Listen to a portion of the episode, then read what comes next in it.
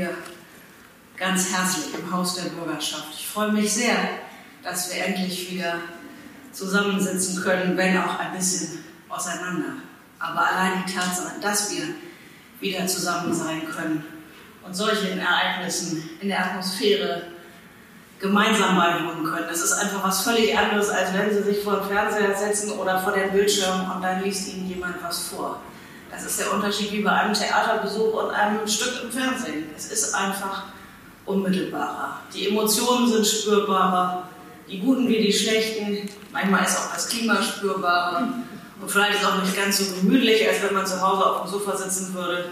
Aber ich verspreche Ihnen, das wird heute ein außergewöhnlicher Abend. Mein Name ist Antje Grother, ich bin die Vizepräsidentin der bremischen Bürgerschaft und habe die Ehre, Sie hier heute in diesem Haus begrüßen zu dürfen. Museen mit außereuropäischer Kunst im Herzen Europas sind begehbare Schaufenster kolonialer Aneignung, kolonialzeitlicher Aneignungspraktiken. An diesem Faktum führt kein Weg vorbei. Sie fordern uns als Gesellschaft regelrecht dazu auf, zu entscheiden, ob, in welcher Form und wie lange noch wir im 21. Jahrhundert mit diesen Institutionen weiterleben wollen. Das ist ein Zitat von unserem heutigen Ehrengast Benedikt Savoy aus dem Epilog ihres Buches Afrikas Kampf um seine Kunst. Und es fasst aus meiner Sicht sehr komprimiert zusammen, worum es ihr, worum es am heutigen Abend gehen soll. Sehr geehrte Frau Savoy, liebe Libusche, erlaube ich mir zu sagen, wir kennen uns schon etwas länger. Sehr geehrte Frau Professor Toppe, sehr geehrter Herr Bleil, sehr geehrte Gäste, sehr geehrte Frau Menz. Ich begrüße Sie alle ganz herzlich zur heutigen Lesung und Diskussion im Haus der Bürgerschaft und freue mich, dass dies tatsächlich eine der ersten Veranstaltungen in unserem frisch renovierten Haus eine so hochrangige fachliche Veranstaltung ist. Gestern Abend haben wir hier schon den 75. Geburtstag des Bremer Frauenausschusses des Landesfrauenrats gefeiert. Meinetwegen kann es gerne mit solchen Veranstaltungen weitergehen. Die Provenienzforschung beschäftigt sich als Teildisziplin der Geschichtswissenschaft bzw. der Kunstgeschichte mit Herkunft und den wechselnden Besitzverhältnissen von Kunstwerken. Soweit so theoretisch. Wer die Provenienzforschung auf dieser Ebene belässt, unterschlägt ihre gesellschaftlich-kulturelle Bedeutung. Denn Provenienzforschung sorgt nicht nur für die ordnungsgemäße Aufklärung von Herkunftsgeschichte, sondern sie gibt Kunstwerken ihre Geschichte wieder. Sie ist die Voraussetzung für Restitution, dafür, dass jungen Generationen ihr Kulturerbe und der Nachlass ihrer Vorfahren nicht länger vorenthalten wird. Dafür, dass Menschen stolz auf das kulturelle Schaffen ihres Landes sein können. Sie schließt offene Biografien von Gesellschaften und füllt Leerstellen im kulturellen Gedenken. In der breiten Öffentlichkeit lag der Fokus lange ausschließlich auf der Zeit des Nationalsozialismus Vorfälle wie der Schwabinger Kunstfund 2013 mit der Beschlagnahme von 1000 Kunstwerken in München gingen durch die Medien und sorgten für Aufsehen, vielleicht auch für Bewusstsein. Immerhin, möchte man hinzufügen, denn die gesellschaftliche Verantwortung für unrechtmäßige Aneignung, für Raub von Kunst- und Kulturgegenständen ist nach wie vor zu niedrig. Die Frage, wie mit Objekten, die aus kolonialen Unrechtskontexten stammen, umgegangen werden soll, ist dabei viele Jahre im Schatten geblieben, beziehungsweise sogar in Vergessenheit geraten. Manche mögen sagen, absichtlich vergessen worden. Unzählige Kunstwerke sind in der Kolonialzeit nach Europa verbracht worden. Das ist keine Entdeckung des 21. Jahrhunderts. Schon in den 1960er Jahren, kurz nach der Unabhängigkeit der ersten afrikanischen Staaten, tauchte der Diskurs in Europa auf. In den 1970er Jahren gab es zaghafte, allerdings nicht sehr erfolgreiche Versuche, Restitutionen in die Wege zu leiten. Auch weil unter anderem Verantwortliche in Deutschland sich dieser Verantwortung schlicht entzogen. Erst in den 2000er Jahren und verstärkt seit fünf, sechs Jahren diskutiert man intensiv über koloniale Objekte. Bremen ist in dieser Hinsicht Leuchtturm gewesen. Unsere Hansestadt, ich zitiere unseren Gast heute Abend wieder, war in der internationalen Geografie der ersten postkolonialen Restitutionsdebatte von Anfang ein, wenn nicht sogar der Hotspot, was die Verquickung von Museen, Medien, Politik und Universität angeht. Schon 1970 wurde in unserem Bundesland die Aufarbeitung des Kolonialismus in Angriff genommen. Ganz vorne mit dabei das Überseemuseum und sein damaliger Direktor Herbert Ganselmeier. Aber auch viele andere Museen zeigen ihre Verantwortung. Darauf können wir als Stadtgesellschaft stolz sein. Auch hier im Parlament der bremischen Bürgerschaft haben wir in den vergangenen Jahren immer wieder über Provenienzforschung und den Umgang mit Raubkunst diskutiert. Weil es dabei nicht darum geht, als Land, als Museum oder Institution etwas zu verlieren oder etwas zuzugeben. Restitutionen bedeuten für Europa keine Entsorgung der Vergangenheit, haben Sie, Frau Savoy, geschrieben. Genauso ist es. Wir alle gewinnen dadurch, wenn wir zukünftig in den Museen die Geschichte hinter den Objekten erfahren. Zu wissen, wann und warum ein Kunstwerk nach Deutschland kam, wie die damaligen politischen und gesellschaftlichen Verhältnisse im Herkunftsland waren und was das über die kulturellen Machtverhältnisse von damals aussagt, das trägt zur Mehrdimensionalität eines Museumsbesuchs bei. Liebe Frau Savoy, Sie haben sich dem Thema der Restitution mit viel Einsatz, Engagement und Leidenschaft gewidmet. Sie haben im Auftrag des französischen Staatspräsidenten einen Bericht über die Restitution afrikanischer Kulturgüter erarbeitet. Und auch in Deutschland haben Sie die Diskussion angestoßen und auch klare Worte nicht gescheut. Ihr Interesse an Provenienzforschung ist übrigens, so habe ich es gelesen, angeblich bei einem Gang durch das Brandenburger Tor geweckt worden. Vielleicht mögen Sie uns zu dieser Begebenheit gleich noch mehr berichten. Ich freue mich jedenfalls sehr, dass wir Sie heute Abend hier begrüßen dürfen. Ich wünsche uns allen einen spannenden Abend und eine angeregte Diskussion. Herzlichen Dank.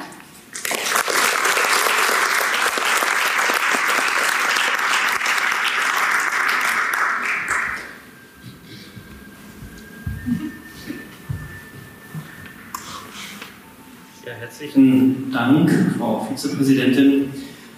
Ich finde es auch toll und schön, dass Sie alle hierher gekommen sind und Frau Sakor, dass Sie sich auf den Weg gemacht haben von Berlin und ohne Pannen hier rechtzeitig gekommen sind.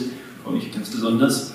Mein Name ist Henning Bleil von der Heinrich-Böll-Stiftung und ich freue mich, dass wir eine Kooperation heute haben, dass Sie sind dort mit der Globale und mit dem Rat für Integration und natürlich mit der Bürgerschaft. Sonst können wir diesen tollen Raum hier heute nicht mit Leben füllen. Ja, das Brandenburger Tor, darüber sprechen wir auch noch. Wir sprechen über Macron. Sie haben schon ganz viele Stichworte genannt. Äh, Frau Guterre, eigentlich können wir uns jetzt zurücklehnen und sagen, das meiste, das Wesentliche ist doch gesagt worden. Wir könnten also über gestern sprechen. Gestern äh, gab es eine ganz wichtige Nachricht. Der Literaturnobelpreis wurde verkündet. Abdul Razak Gurna bekommt ihn. Haben Sie sich da besonders gefreut, Frau Savon? Ja, und auch über den heutigen, war das heute? Die, der der Friedensnobelpreis, ja. Der Friedensnobelpreis, das ist eine zwei gute Nachrichten. Die Begründung für den äh, Literaturnobelpreis war ja, ich zitiere, er wird ausgezeichnet für sein kompromissloses und mitfühlendes Durchdringen der Auswirkungen des Kolonialismus und des Schicksals des Flüchtlings in der Kluft zwischen Kulturen und Kontinenten. Was auch sein eigenes Schicksal ist, er ist bekanntlich geflüchtet äh, aus Tansania, wo er herkommt. Damals hieß es noch, äh, allerdings, als er geboren wurde, Protektorat ähm, Sansibar. Sansibar, danke, die berühmte Insel, die wir hier wegen Helgoland besonders im Blick haben. Also er ist im Protektorat geboren, also in der äh, vormaligen Kolonie äh, Deutsch-Ost, ähm, Deutsch-Ostafrika. Also das ist ja ganz viel Koloniales, äh, was in seiner Biografie mit dabei ist. Er ist dann geflüchtet nach Großbritannien, dort lebt er. Er schreibt ähm, auch auf Englisch, ähnlich auf Swahili sondern auf Englisch. Aber trotzdem ist eben der erste Literaturnobelpreisträger aus Tansania. Ist das ähm, sozusagen Rückenwind aus Stockholm jetzt auch für Ihr Anliegen? Würden Sie das ein bisschen einfacher Satz vielleicht, aber hat das eine Bedeutung, dass äh, erstmalig jemand aus Tansania ausgezeichnet wird? Ja, das hat sicherlich eine Bedeutung. Ich möchte, bevor ich antworte, alle begrüßen. Ich freue mich außerordentlich, hier zu sein. Ich war nicht oft in Bremen, aber es war jedes Mal eine große Freude und ein Ereignis und heute bin ich zum ersten Mal bei Tageslicht hier. Ich, glaube, ich bin sonst immer im Winter gekommen, so 16 Uhr war es schon dunkel. Also freue ich mich sehr und ich freue mich nicht nur deswegen hier zu sein, sondern weil Sie das und vielen herzlichen Dank für diese wunderbare Einleitung, wie Sie das äh, gesagt haben, das Bremer Überseemuseum eine wichtige Rolle gespielt hat, sowohl in der Kolonialzeit als auch in den 70er Jahren in der Bundesrepublik und ansonsten Bremen auch mit, der, mit den Grünen hier äh, sich sehr engagiert hat vor fünf, vier, drei Jahren äh, in Berlin im Bundestag, um äh, ja, die institutionellen Lügen, die über dieser Geschichte lagen und die Berlin ungern aufdecken wollte, um die sichtbar zu machen. Und genau deswegen ist es nicht nur ein, ein Abend hier, sondern es macht richtig Sinn, aus meiner Perspektive hier zu sein. Und wie Sie sagten, Präsenz auch äh, die Gelegenheit, äh, eine Interaktion zu haben, die wir seit zwei Jahren fast nicht mehr hatten. Und ich freue mich auch auf die Diskussion nachher.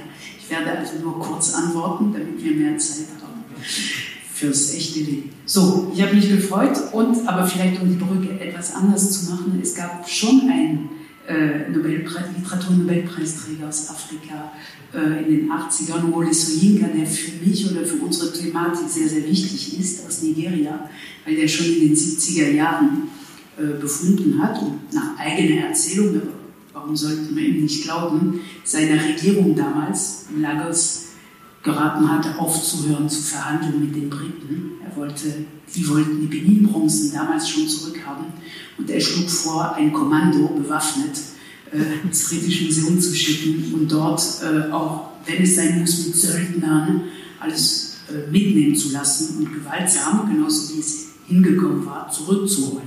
Äh, was damit zusammenhängt, was interessant ist, ist, dass alles, was wir besprechen seit drei, vier, fünf Jahren, ähm, und auch in Filmen sehen, in Hollywood-Filmen, Black Panther, dieses gewaltsame Zurückholen, das war schon in der Imagination von äh, Künstlern, von Schriftstellern, hauptsächlich Männer, aber Frauen sind jetzt dazugekommen, äh, schon da in den 70ern und, äh, und deswegen ist die Literatur, ist die Kunst, ist der Film, äh, ist der Tanz heutzutage auch ein wichtige, ein, sind wichtige Medien, um manchmal sehr verkrampfte Themen oder äh, Themen, die richtig wehtun, anders anzupacken. Mit Imagination, mit Dichtung, mit Reimen, mit Tanz.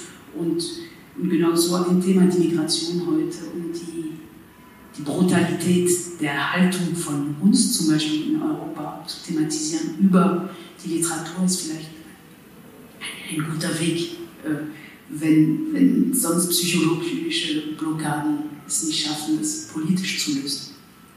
Eine weitere Brücke vom Literaturnobelpreis zu uns hier heute in der Bremer Bürgerschaft ähm, ist der Umstand, dass Sie Germanisten sind ursprünglich. Sie haben also sich mit Literatur anfangs beschäftigt, nicht mit Kunst. Äh, und äh, das war auch das Stichwort, was Sie gegeben haben, Frau Gother, das Brandenburger Tor. Ich fand es ähm, auch interessant zu lesen, dass Ihr Zugang zum Thema Kunst und Kunstraub, also über Ihr Germanistikstudien ging und dann mit der Beschäftigung mit Kunstraub aus Deutschland also nicht aus Afrika, sondern aus Deutschland. Da haben Sie promoviert, 2000 äh, in Paris. Ähm, wie sind Sie denn damals drauf gekommen, auf dieses Kunstraubthema? Brandenburger Tor war das Stichwort, da hatten Sie ein, eine Erkenntnis.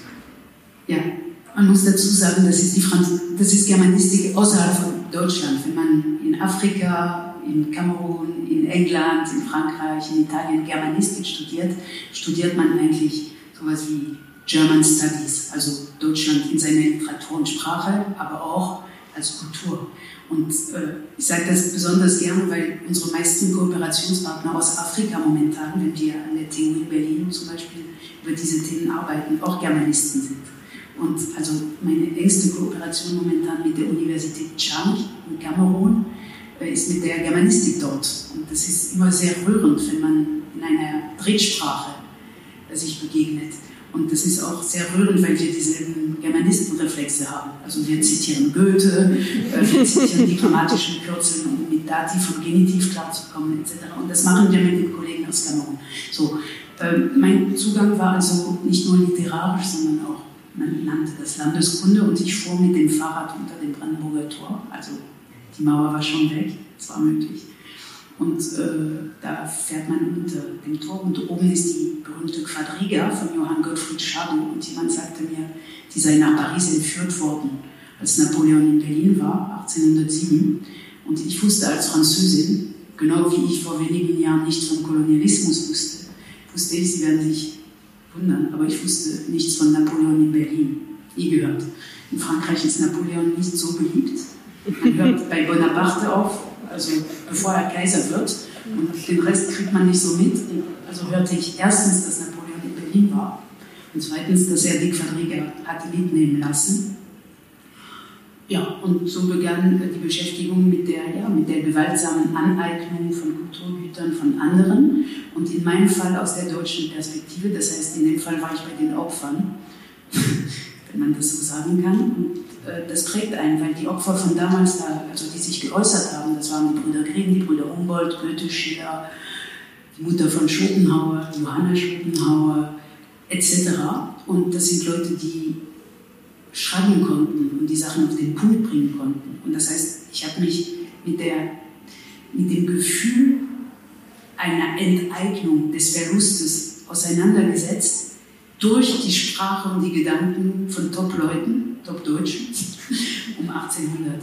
Und das trägt einen für immer. Und dann, wenn man Ole Soyinka liest oder sonstige Personen in Afrika, die sich enteignet fühlen, nicht nur in Afrika, die Konstellation gibt es ja überall, dann hat man sofort die Verbindung zu, ah ja, okay, Goethe fand das auch so.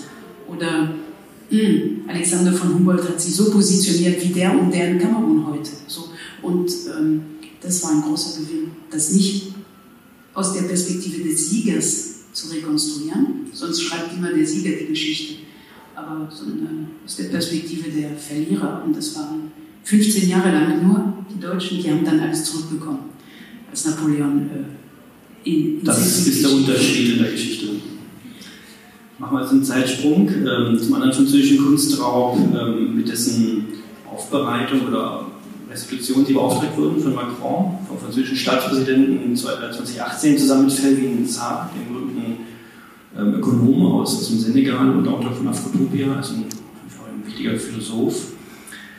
Und ähm, Felvin Sarr, ihr Partner, bei dieser, diesem Bericht, den sie im Auftrag von Macron erstellt haben, um die Frage, wie könnte es denn jetzt gehen, dass Afrika, afrikanische Länder äh, Kunstgegenstände aus Frankreich zurückbekommen, diesen Bericht ähm, haben Sie dann abgegeben im äh, 2019, glaube ich.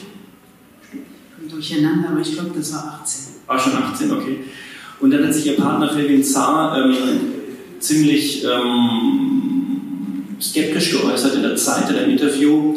Äh, da zitiere ich ihn aus dem letzten Jahr, hat er geschrieben, hat er gesagt im Interview, geschehen ist fast nichts. Okay, Sie haben beschlossen, 26 Objekte aus Benin zu restituieren Benedikt Savoy und ich waren zu dieser Konferenz eingeladen, in, das ist gemeint im Juli 2019 in Paris, wo dann eben die nächsten Schritte ähm, beschlossen werden sollten, Restitution, aber wir sind aus Protest nicht hingefahren. Das ist ja ein ziemlich ernüchterndes Resümee. Jetzt ist es so, dass in zehn Tagen tatsächlich diese Restitution stattfindet, von Bronze nach Benin, das werden wir jetzt erleben, aber wie ist das denn insgesamt Ihre Bilanz? Äh, sind Sie enttäuscht von Ihrem Auftraggeber? Nein, überhaupt nicht. Also vielleicht muss man daran erinnern, dass diese 26 Objekte, das klingt nach wenig. Das Musée du Quai hat in, den, in seinen Inventaren 69.000 Inventarnummern von, ich sage Gegenständen, andere sehen die als Subjekte. Also man muss sehr aufpassen mit dieser Terminologie, aber sagen wir Inventarnummer 69.000. Und wenn da aus Afrika südlich der Sahara, natürlich auch viel aus äh, dem Norden, also Algerien, Marokko etc. Aber so, und wenn man sagt, tatsächlich, es werden 26 Gegenstände an die Republik Benin äh, zurückgegeben, das ist das Land zwischen Nigeria und Togo, ähm, also das ehemalige Dahomey, nicht zu verwechseln mit Benin City, das ist kompliziert. Ähm, dann denkt man, ja, 26 von 69.000, das ist doch eine Provokation.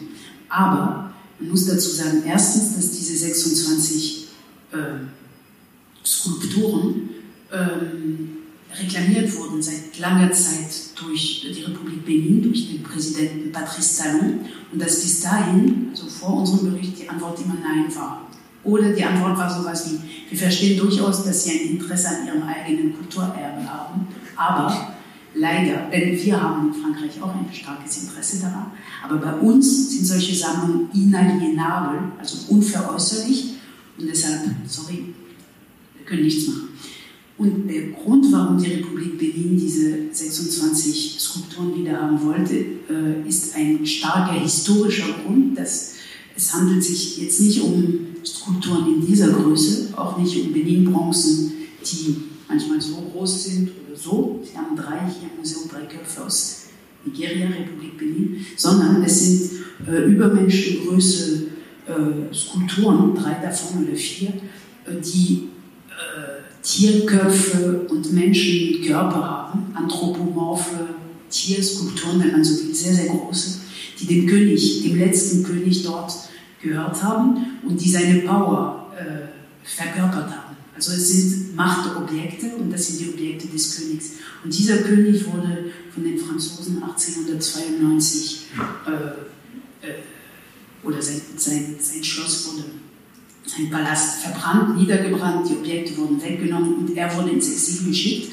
Und das ist das Ende dieses Königreichs, das ist das Ende der sogenannten präkolonialen Zeit. Danach hat es nicht mehr gegeben und danach hat es eben die Arbeit der Franzosen gegeben, die gesagt haben, ihr habt keine Geschichte, eure Sprache soll nicht gesprochen werden, wir nehmen eure Objekte etc. Das heißt, das sind nicht irgendwelche 26 Löffel, das sind 26, muss man sich vorstellen, äh, ja, Gaussbohnen ungefähr. Also richtig, das, sind, das ist ähnlich wie, ich weiß nicht, was Sie in Bremen besonders hier super, super, super Kostbares haben. 26 Rolande. Rolande. Ich dachte gerade an, das, an, den, an den Reliquienschrein in Köln, in der, in der Kathedrale, wo die äh, drei Könige, also die Knochen, Human Remains, äh, sind. Also es ist richtig wichtig aus deren Perspektive und für uns aus Frankreich sind das interessante Skulpturen. Aber die, die, so. Und deshalb bin ich nicht enttäuscht, wenn Fellowin sagt, äh, es sei nichts passiert. Äh, das muss man ihm lassen. Also er sieht das so äh, und wir sind sehr befreundet. Wir, wir sprechen auch miteinander darüber. Ich bin nicht enttäuscht. Ich glaube, das ist ein riesiger Schritt, auch wenn es nur einer ist. Und es werden weitere dazukommen. Und die Tatsache, dass die, heute ist angekündigt worden, dass äh, in der letzten Oktoberwoche diese 26 sehr großen Gegenstände zurückgehen. Es sind auch Türen dabei, also Palasttüren. Sehr große Sache.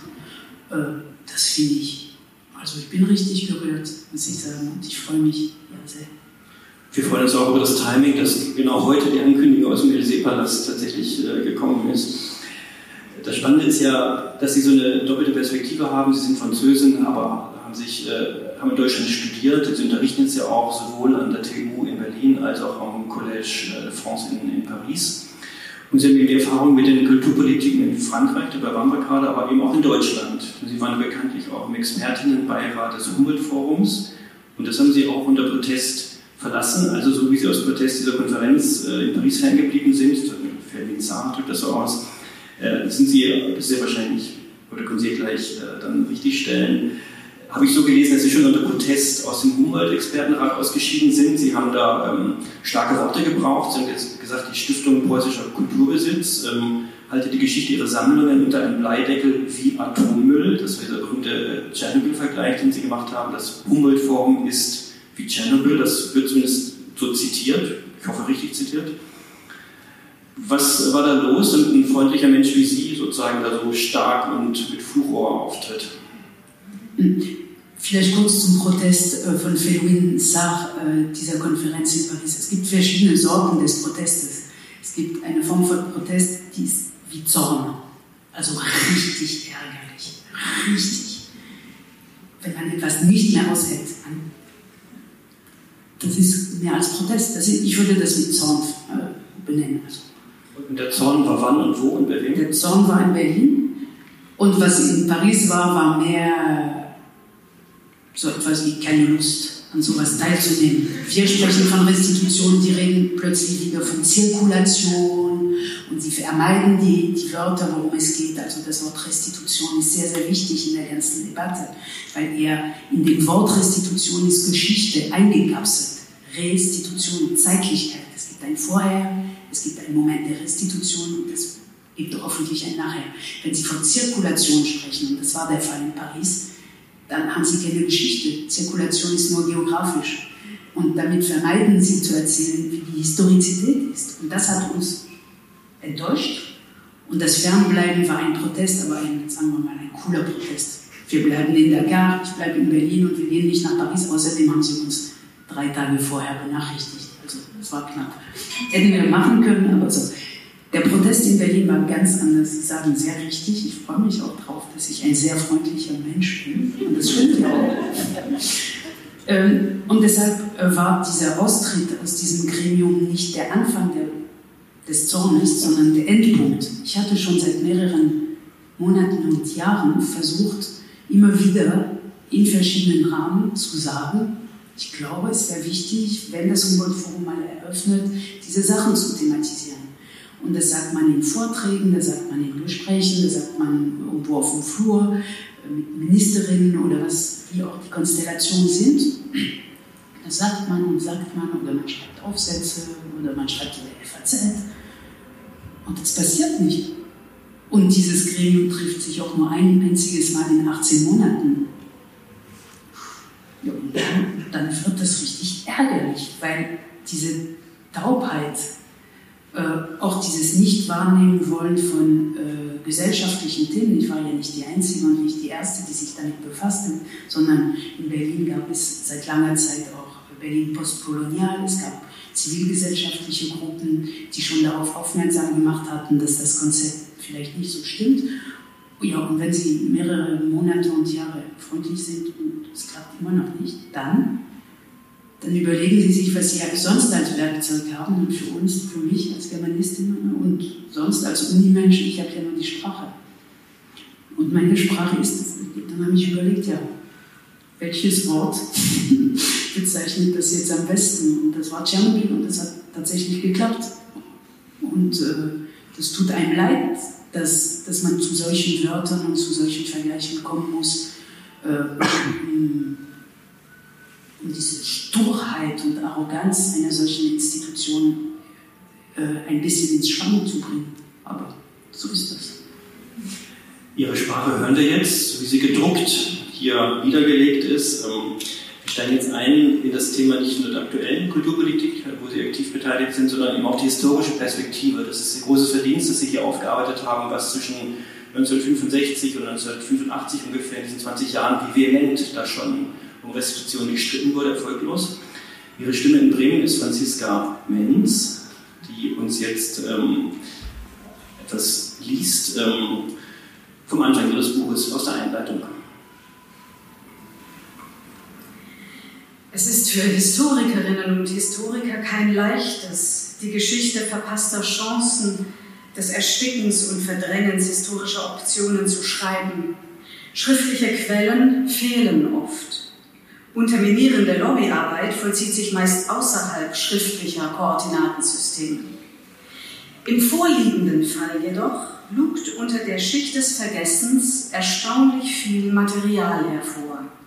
Daran lässt sich ablesen, welche Akteure und Strukturen, welche Argumente und Pathosformeln es waren, die in den 70ern und 80ern das Projekt einer geordneten und fairen Rückgabe von Kulturgütern an die dritte Welt, wie sie damals genannt wurde, scheitern ließen. Diese alte Restitutionsdebatte und das kollektive Vergessen ihrer Existenz ähneln in vielen Punkten der Klimadebatte, die auch schon Ende der 1970er Jahre geführt wurde. Der New Yorker Journalist Nathaniel Rich hat 2019 das Misslingen der damaligen Schritte rekonstruiert. In Losing Earth zeigt er, wie Wissenschaftler in den 80er Jahren versuchten, ihre alarmierenden Forschungsergebnisse den Entscheidungsträgern in Politik und Wirtschaft verständlich zu machen und sie zu Maßnahmen zu bewegen, wie sie jenseits parteipolitischer Grenzen mit Aktivistinnen und Aktivisten die Öffentlichkeit zu gewinnen suchten und wie ihre Bemühungen beinahe fruchteten. Aber nur beinahe. Rich stellt auch dar, wie es am Ende dazu kam, dass der Klimawandel rundweg geleugnet werden konnte, mit den bekannten Folgen bis heute. In seinem kürzlich erschienenen Buch Zeitenwende 1979 stellt der Historiker Frank Bösch fest, im Jahr 1979 begann unsere Gegenwart. Das gilt auch für die uns bis heute so neu vorkommende Frage der Restitution außereuropäischer Kulturgüter. Theoretisch und methodisch fühlt sich die vorliegende Rekonstruktion diesen Studien verpflichtet. Welche Rollen spielten damals die Museen? Welche die Presse, die Politik und internationale Organisationen? Wer waren die Akteure, die in ihren Behörden und Dienstzimmern, am Telefon und in Gremien das Thema so erfolgreich von der Bildfläche verschwinden ließen? Welche Allianzen bildeten sich? Ab wann hörte man auf, offen über die koloniale Herkunft von Sammlungen zu sprechen? Kann man historische Mechanismen des Vergessens, des Verzichts und des Verschweigens überhaupt an Personen und Institutionen festmachen?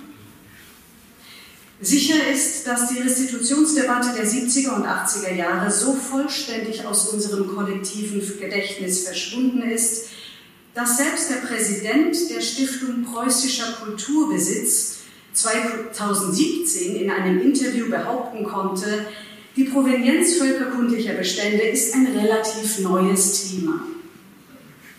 Dabei ist nichts an diesem Thema neu.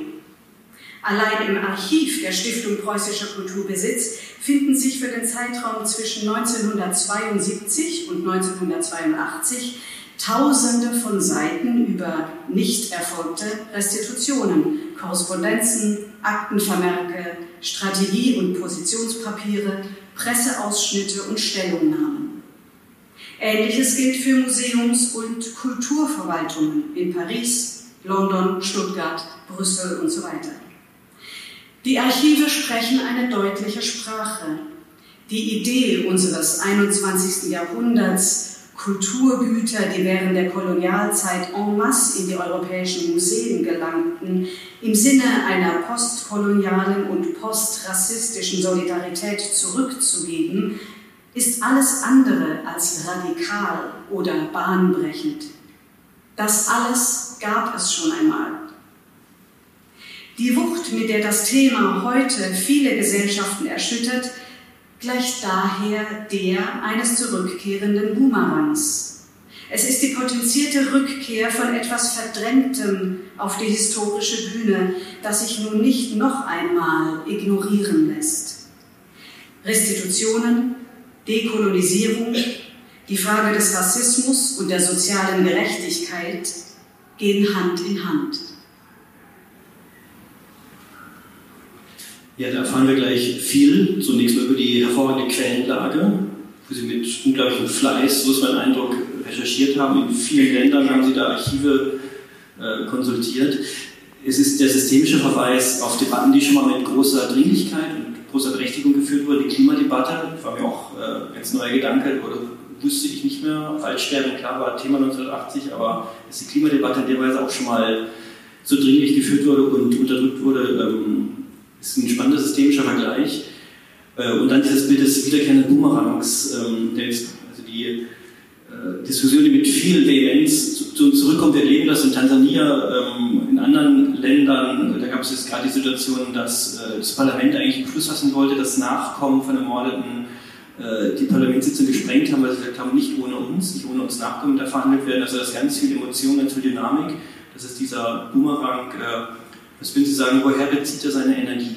Ist das die ganze verflossene Zeit? Ist das die Frustration der letzten 30 Jahre? Wie würden Sie das beschreiben?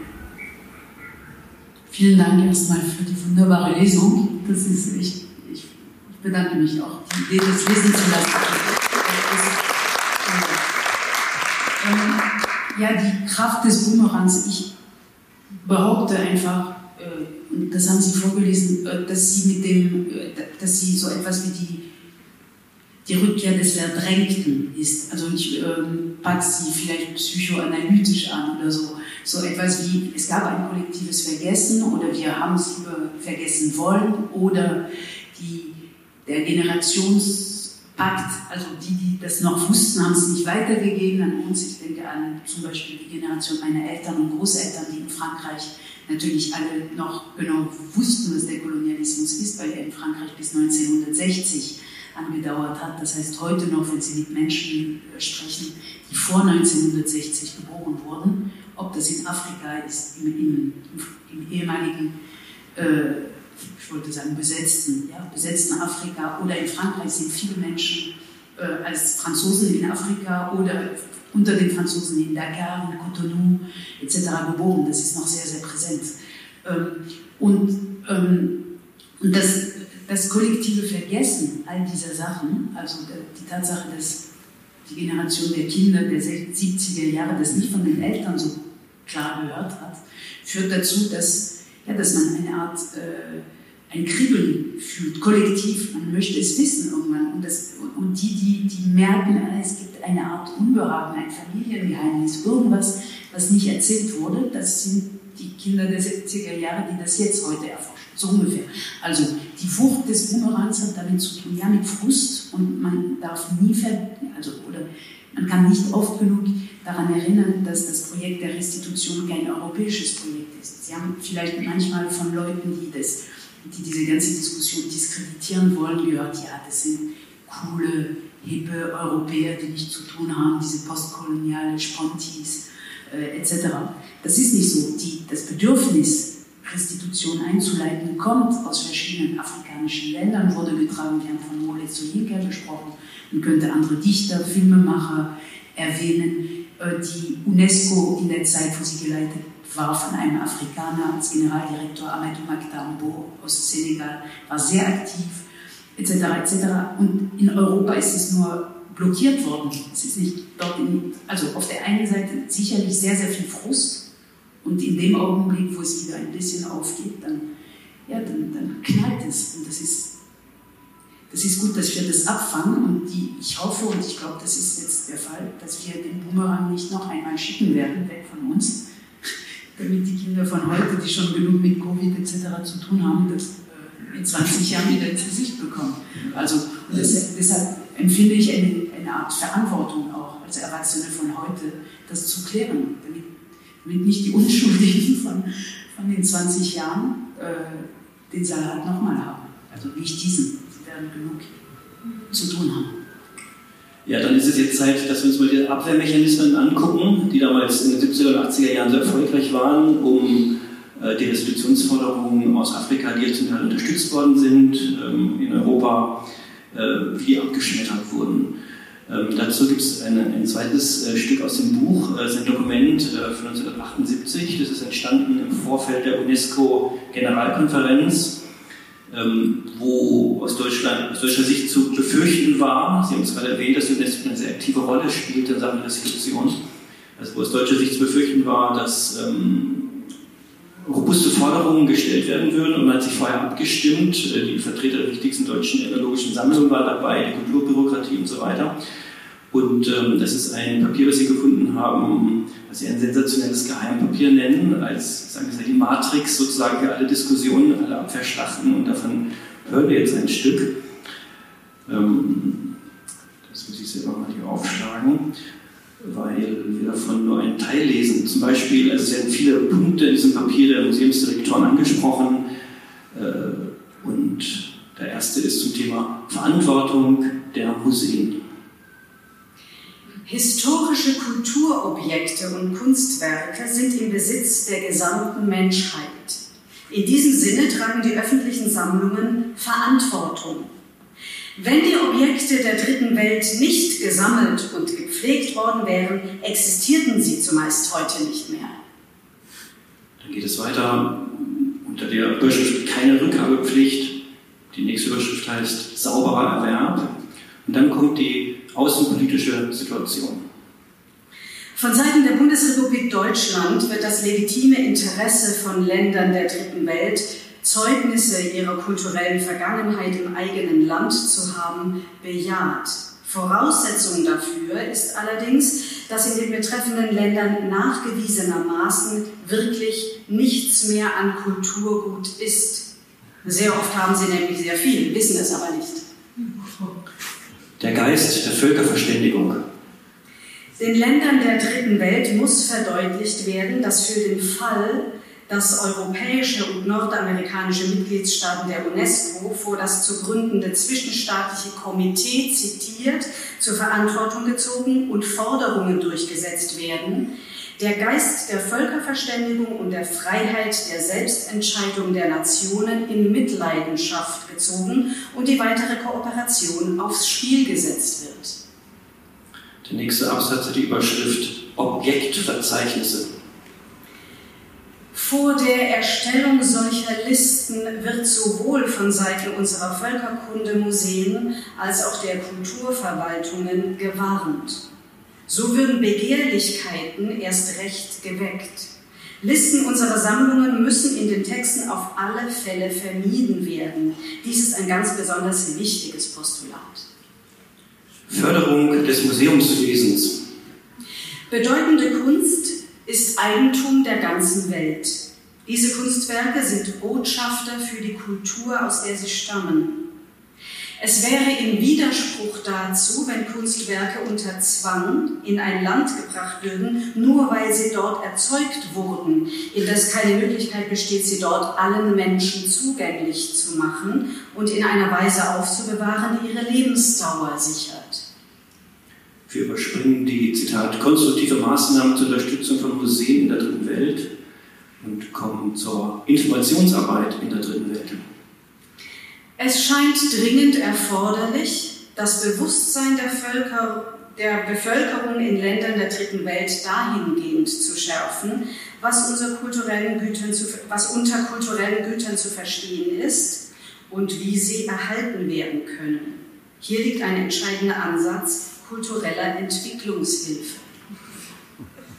Und so weiter. Das war eine Matrix, wie Sie sie genannt haben, die äh, erfolgreich war die UNESCO-Generalversammlung hat keine harten Beschlüsse gefasst, ähm, die wurden zumindest auch nicht exekutiert. Haben Sie das entdeckt, dieses äh, Dokument?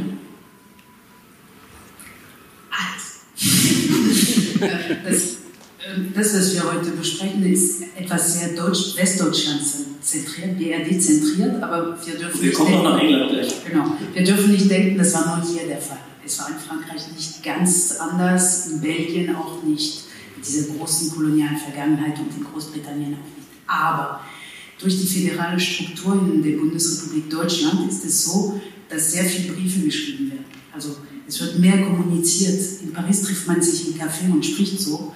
In Deutschland gibt es durch diese föderale Struktur erstens mehrere große Sammlungen. Hamburg, Stuttgart, Bremen, München äh, sind die größten, neben Berlin.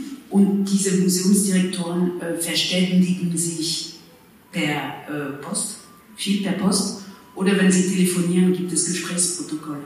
Und die gibt es dann in Kopie, weil der Kopierer schon erfunden war. Also finden Sie diese Dokumente nicht nur einmal, sondern zehnmal mit den jeweiligen Kommentaren der jeweiligen Institution. Das heißt, ich habe die erste Version habe ich im politischen Archiv des Auswärtigen Amtes in Berlin gefunden, aber das war noch die erste Version. Und je mehr ich suchte, desto mehr Veränderungen. Und also die erste Version war vier Seiten lang und die letzte ist 14 Seiten lang und man weiß auch immer, wer was gesagt hat. Also, dass zum Beispiel keine Objektlisten veröffentlicht werden sollen, was ja die genuine Arbeit eines Museums ist. Zu publizieren, das gehört zu den Aufträgen der Museen. Bekannt machen, publizieren. Das war die Stiftung Preußischer Kulturbesitz damals. Und und deshalb ist es sehr, sehr wichtig, solche Dokumente zu finden und zu publizieren, weil man dann plötzlich versteht, warum das Humboldt-Forum keine, keinen Katalog hat. Und, und man staunt, also man sitzt in, der, in, in, dieser Hauptstadt in Berlin, man hat eine, ein Gebäude, das äh, ungefähr 800 Millionen oder 680 gekostet hat und sehr viele weitere Millionen für den das funktionieren hat, aber es hat keinen Katalog. Also nicht mal ein fotokopierter Katalog, das hat einfach keinen Katalog. Und das wurde 1978 ja bereits beschlossen, offenbar. Genau, und, aber normal, also wenn man das nicht weiß, wenn man das nicht hat, dann fragt man sich, warum eigentlich? Und dann ist die Antwort der Verantwortlichen in der Regel, naja, wir hatten es schwer in Berlin mit der Mauer und dann nach dem Mauerfall mussten wir uns wieder vereinigen und die Ostberliner Museen, das war so viel Arbeit. Ne? Aber nein, das war, das war ein Plan. Und man darf nicht vergessen, dass in den 70er Jahren, als so ein Plan gefasst wird, wir veröffentlichen nichts, das ist die Zeit der Erfindung der Computer. Das heißt, andere Länder, äh, in der Schweiz zum Beispiel, fangen an zu sagen, ah, wir machen computergestützte Inventare jetzt, das wird gut sein. So, und wenn die Verantwortlichen Gegner hier von solchen Listen auftreten auf Tagungen. Da gibt es die Jüngeren, die Jüngeren der 70er Jahre, die die 80-Jährige von heute sind. Die sagen, yeah, und jetzt gibt es Computer und wir können inventarisieren und so. Und dann gibt es die Alten von damals, die 60- und 70-Jährigen, die ganz oft eine schöne Nazi-Vergangenheit haben, die sagen, aber äh, Informatik darf kein Selbstzweck werden. Und, und die machen die Computerfenster fertig, aber die machen sie nicht fertig wegen der Technik, sie machen sie fertig, weil sie gerade eine Woche vorher beschlossen haben, wir machen keine Listen. Und sie merken richtig, oh okay, wenn wir jetzt Listen per Computer haben, dann geht das raus. Und sie blockieren diese Entwicklung. Und das ist ganz, ganz klar äh, verlinkt, connected zu der, zu der Abwesenheit von Datenbanken jetzt. Und äh, das ist wirklich, ich war sehr froh, dieses Papier zu finden. Da steht auch, man soll das Wort Restitution auf jeden Fall vermeiden und dafür andere Wörter erfinden, wie zum Beispiel Transfer. Das ist genau das, was in Frankreich passiert mit Zirkulation statt Restitution etc. etc. Und deswegen die Matrix und all die Argumente, die man da liest, hat man vor einem Jahr, anderthalb Jahren noch in diesen Kreisen gehört. Jetzt nicht mehr. Jetzt traut sich keiner mehr sowas zu ja, ein Argument, was äh, heute auch noch zieht, was man auch noch in Medien lesen kann, ist, ähm, dass man ja gegen die Nationalisierung des Kulturerbes ähm, etwas ähm, tun müsse. Also ein afrikanischer Restitutionswunsch wird als nationalistischer Wunsch äh, denunziert. Es gibt dann Zitate wie, dass dagegen auch die edleren Gefühle der Universalität von Kunst doch stehen würden. Das ist ja eine ganz äh, perfide Situation, die wir auch haben, wenn jüdischer Kunstbesitz ähm, abgegeben wird, nach, nach langem Kampf, dessen Argument dagegen auch aufklären wird, es war der Öffentlichkeit entzogen, weil es dann in Privatbesitz kommt, nicht mehr in den Sammlungen zu sehen ist. Ähm, das ist eine Parallele, die, ich auffällig finde, dass äh, sozusagen moralisch argumentiert wird, es sei doch das Erbe der gesamten Menschheit. Ähm, was antworten Sie solchen Leuten?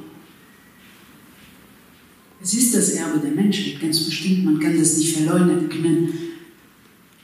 Aber es kann nicht nur das Erbe der Menschheit in Bremen, Stuttgart und Paris und Berlin und London sein. Zumal in diesen Städten die Zugangsmöglichkeiten zu diesen Sammlungen nicht universal sind.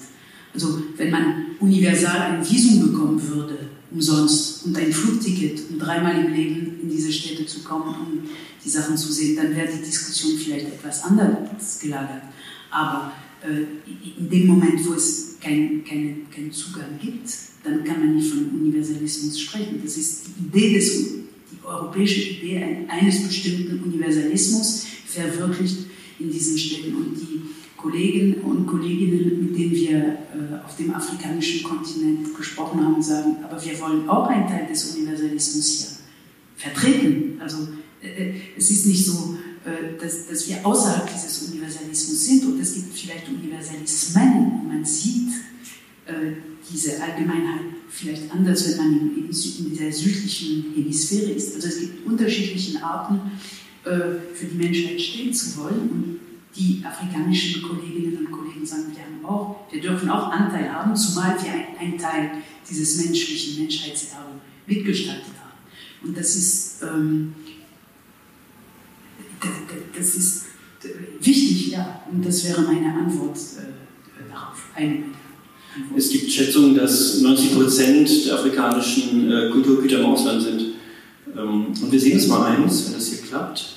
Genau, jetzt kann man sich fragen, wieso zeigen wir denn diese Maske jetzt in Form des Buchcovers? Äh, das Buch liegt doch dort hinten aus. Ähm, die Kollegen von Storm von Becherer ähm, das da im Angebot. Ähm, ja, warum zeigen wir das Buchcover und nicht äh, die Maske einfach als Kunstwerk? Und die Antwort darauf ist eigentlich schon der Skandal. Die Antwort ist, dass wir, um die Maske zeigen, zu zeigen, hier nachfragen müssen im British Museum, die dortigen Trustees, also die dortigen Kuratoren, weil eben diese Maske immer noch, äh, obwohl seit 50 Jahren sie gekämpft wird, im Besitz äh, des British Museum ist. Deswegen sind auch die Abbildungsrechte dort. Ja, ähm, Frau Savoy, vielleicht können Sie uns diese Maske mal ein bisschen spezieller was sagen? Was ist das für ein Stück? Warum ist das so ein, so ein ikonenhaftes Stück, dass es auch auf Ihrem Buchcover abgebildet ist? Was ist da die Geschichte? Ähm, die, diese Maske ist ungefähr so groß. Also es ist keine Maske in dem Sinne, sondern das ist mehr ein Medaillon, was, man, was ein, der König in Benin City getragen hat zu bestimmten Anlässen. Also ein Gürtelmedaillon so. Und es ist aus Elfenbein und wohl, also datiert auf den 16. Jahrhundert, ein sehr altes, kostbares Elfenbeinstück, nicht sehr, sehr groß. Ähm, und es ist deswegen eine Ikone äh, aus verschiedenen Gründen. Erstens wegen des künstlerischen Werts, das ist das, was die Europäer daraus äh, gemacht haben oder die Briten, aber es ist auch ein Power-Objekt, ein Objekt eines Königs, eine Regal, eine, also man spricht von Regalia, wenn es Objekte eines Königs sind. Und dieses, äh, dieser König wurde äh, Opfer der britischen aggressiven Militärpolitik am Ende des 19. Jahrhunderts, der Ober von Benin. Äh, die Stadt Benin City wurde geplündert 1897 und die Schätze, die dort versammelt waren, wurden en masse, in großen Massen. Man staunt auch über die, die, die Techniken des Transports, die das ermöglicht haben, weil diese britischen Soldaten das ja mitgenommen haben. Und die haben das nicht, also es gab keine in der Zeit 1897 keine, keine, kein Automobil, keine Eisenbahn, alles funktioniert durch Träger, die oft Afrikaner selbst sind. Also all das ist auch wichtig. Aber äh, in dem Fall äh, ist diese äh, Maske erst dann nach 1910 ins Britische Museum gekommen, als ein Teil der sogenannten, und wir sehen natürlich, dass es keine Benin-Bronzen ist, aber der Kunst aus dieser Stadt Benin City. Also sehr wichtig für die Geschichte äh, dieses Königreichs äh, aber auch weil 1977 im Rahmen oder im Zuge der panafrikanischen Bewegung, also als nach den Unabhängigkeiten von etwa 20 afrikanischen Staaten 1960 sich eine kulturelle Bewegung formierte, gab es äh, mehrere panafrikanische Festivals, das erste in Dakar und ein zweites sehr wichtiges war in Lagos 1977, das Festtag so hieß es. Und zu diesem Anlass haben die, hat, äh, die, die Altertümerverwaltung in Lagos versucht, dieses Objekt auszuleihen für eine Ausstellung über nigerianische Kunst von London. Und London hat sich geweigert, das auszuleihen, so lange, äh, bis äh, die Verantwortlichen dieses riesigen Festivals gesagt haben, ja, macht nichts, wir machen die zum Logo. Und das Festakt wurde ein Weltereignis, da waren alle Felakuti, die ganzen wichtigen Musiker, wichtigen Philosophen, Institutionen, es waren wirklich Tausende von afrikanischen Künstlerinnen und Künstlern aus Afrika und den Diasporas dort. Und das Objekt war reproduziert überall, auf, äh, auf Büchern, in riesigen äh, äh, Nachbildungen, aber also drei, vier Meter groß, auf Fahnen, auf Briefmarken, auf Werbeobjekte, auf Taschen etc. Und das wurde richtig zum, das war, es wurde die Abwesenheit des Objektes propagiert. Also es wurde wirklich zum, zur, zur Ikone der, des Widerstands äh, Großbritanniens, der Qualität der Kunstproduktion aus Nigeria äh, und des Frustes und ja, und und das ist es bis heute noch. Also wenn Sie sich äh, aktivistische Bewegungen anschauen, ist es oft auf T-Shirts äh, oder auf andere, auf äh, Schlüssel an, als Schlüsselanhänger zu bekommen. Jetzt bin ich gespannt. Ja, was kommt jetzt? Na, die Schallplatte. Ja, hier sehen wir äh, Konferenz in London 1981, Lost Heritage, also verlorenes Erbe. Da ist dann die Maske kombiniert mit äh, zwei Säulen. Das sind sicher ähm, so ein klassischer Museumseingang, aber spannend ist, unten sehen wir ein anderes Kunstwerk, ein Fries, das ist der Parthenon-Fries äh, von der Akropolis in, in, Griechenland. Und es ist eine spannende Entwicklung, dass dann ähm, die Machtverhältnisse europawert, äh, äh, Restitutionswünsche aus Afrika ab, dass die sich ein bisschen neu sortiert haben in dem Moment, als äh, Frau Mercury, als Kulturministerin in Griechenland äh, gefordert hat, dass England auch nach Griechenland Dinge restituiert nämlich die auf der Akropolis ähm, eingesammelt worden waren, um das mal so zu nennen. Wir machen jetzt mal einen Sprung nach Großbritannien. Ähm, Franziska Menz äh, liest uns äh, etwas vor, ein Protokoll äh, aus einer Sitzung von britischen Parlamentarierinnen, die wir jetzt kurz kennenlernen. Und auch äh, welcher Kontext das ist, das ist auch Teil der Lesung.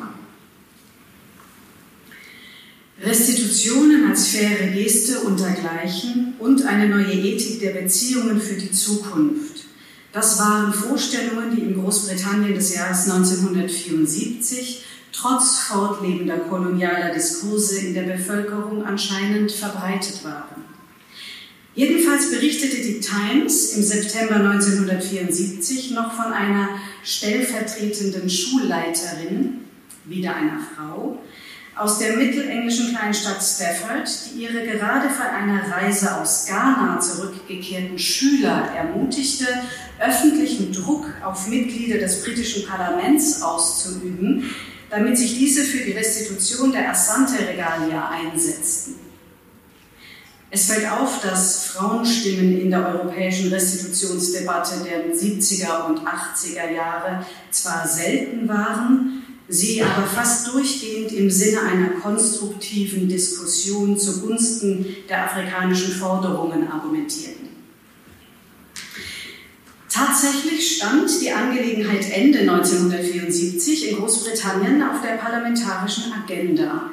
Das geht unter anderem aus den Sitzungsprotokollen des House of Lords hervor. Dort fand am 10. Dezember eine Aussprache über das ghanaische Rückgabegesuch statt, bei der sich ein 1929 geborener Abgeordneter der konservativen Partei, Edward Douglas Scott Montagu, an den parlamentarischen Unterstaatssekretär im Außen- und Commonwealth-Ministerium wandte, den 1912 geborenen Labour-Politiker Goronwy Roberts. Zu Wort meldeten sich zudem jeweils mit einer launigen Bemerkung die damals schon betagte schottische Labour-Abgeordnete Baroness Lee of Ashridge, von 1963 bis 1970 Ministerin für die Künste in der Regierung von Harold Wilson, sowie Lord Ginsborough, ein 1927 geborener Abgeordneter der Konservativen. Die Times druckte eine gekürzte Fassung des Gesprächs in ihrer Ausgabe vom 11. Dezember 1974 ab. Montagu. Verehrte Lords, erlauben Sie mir, die Frage zu stellen, die unter meinem Namen auf der Tagesordnung steht.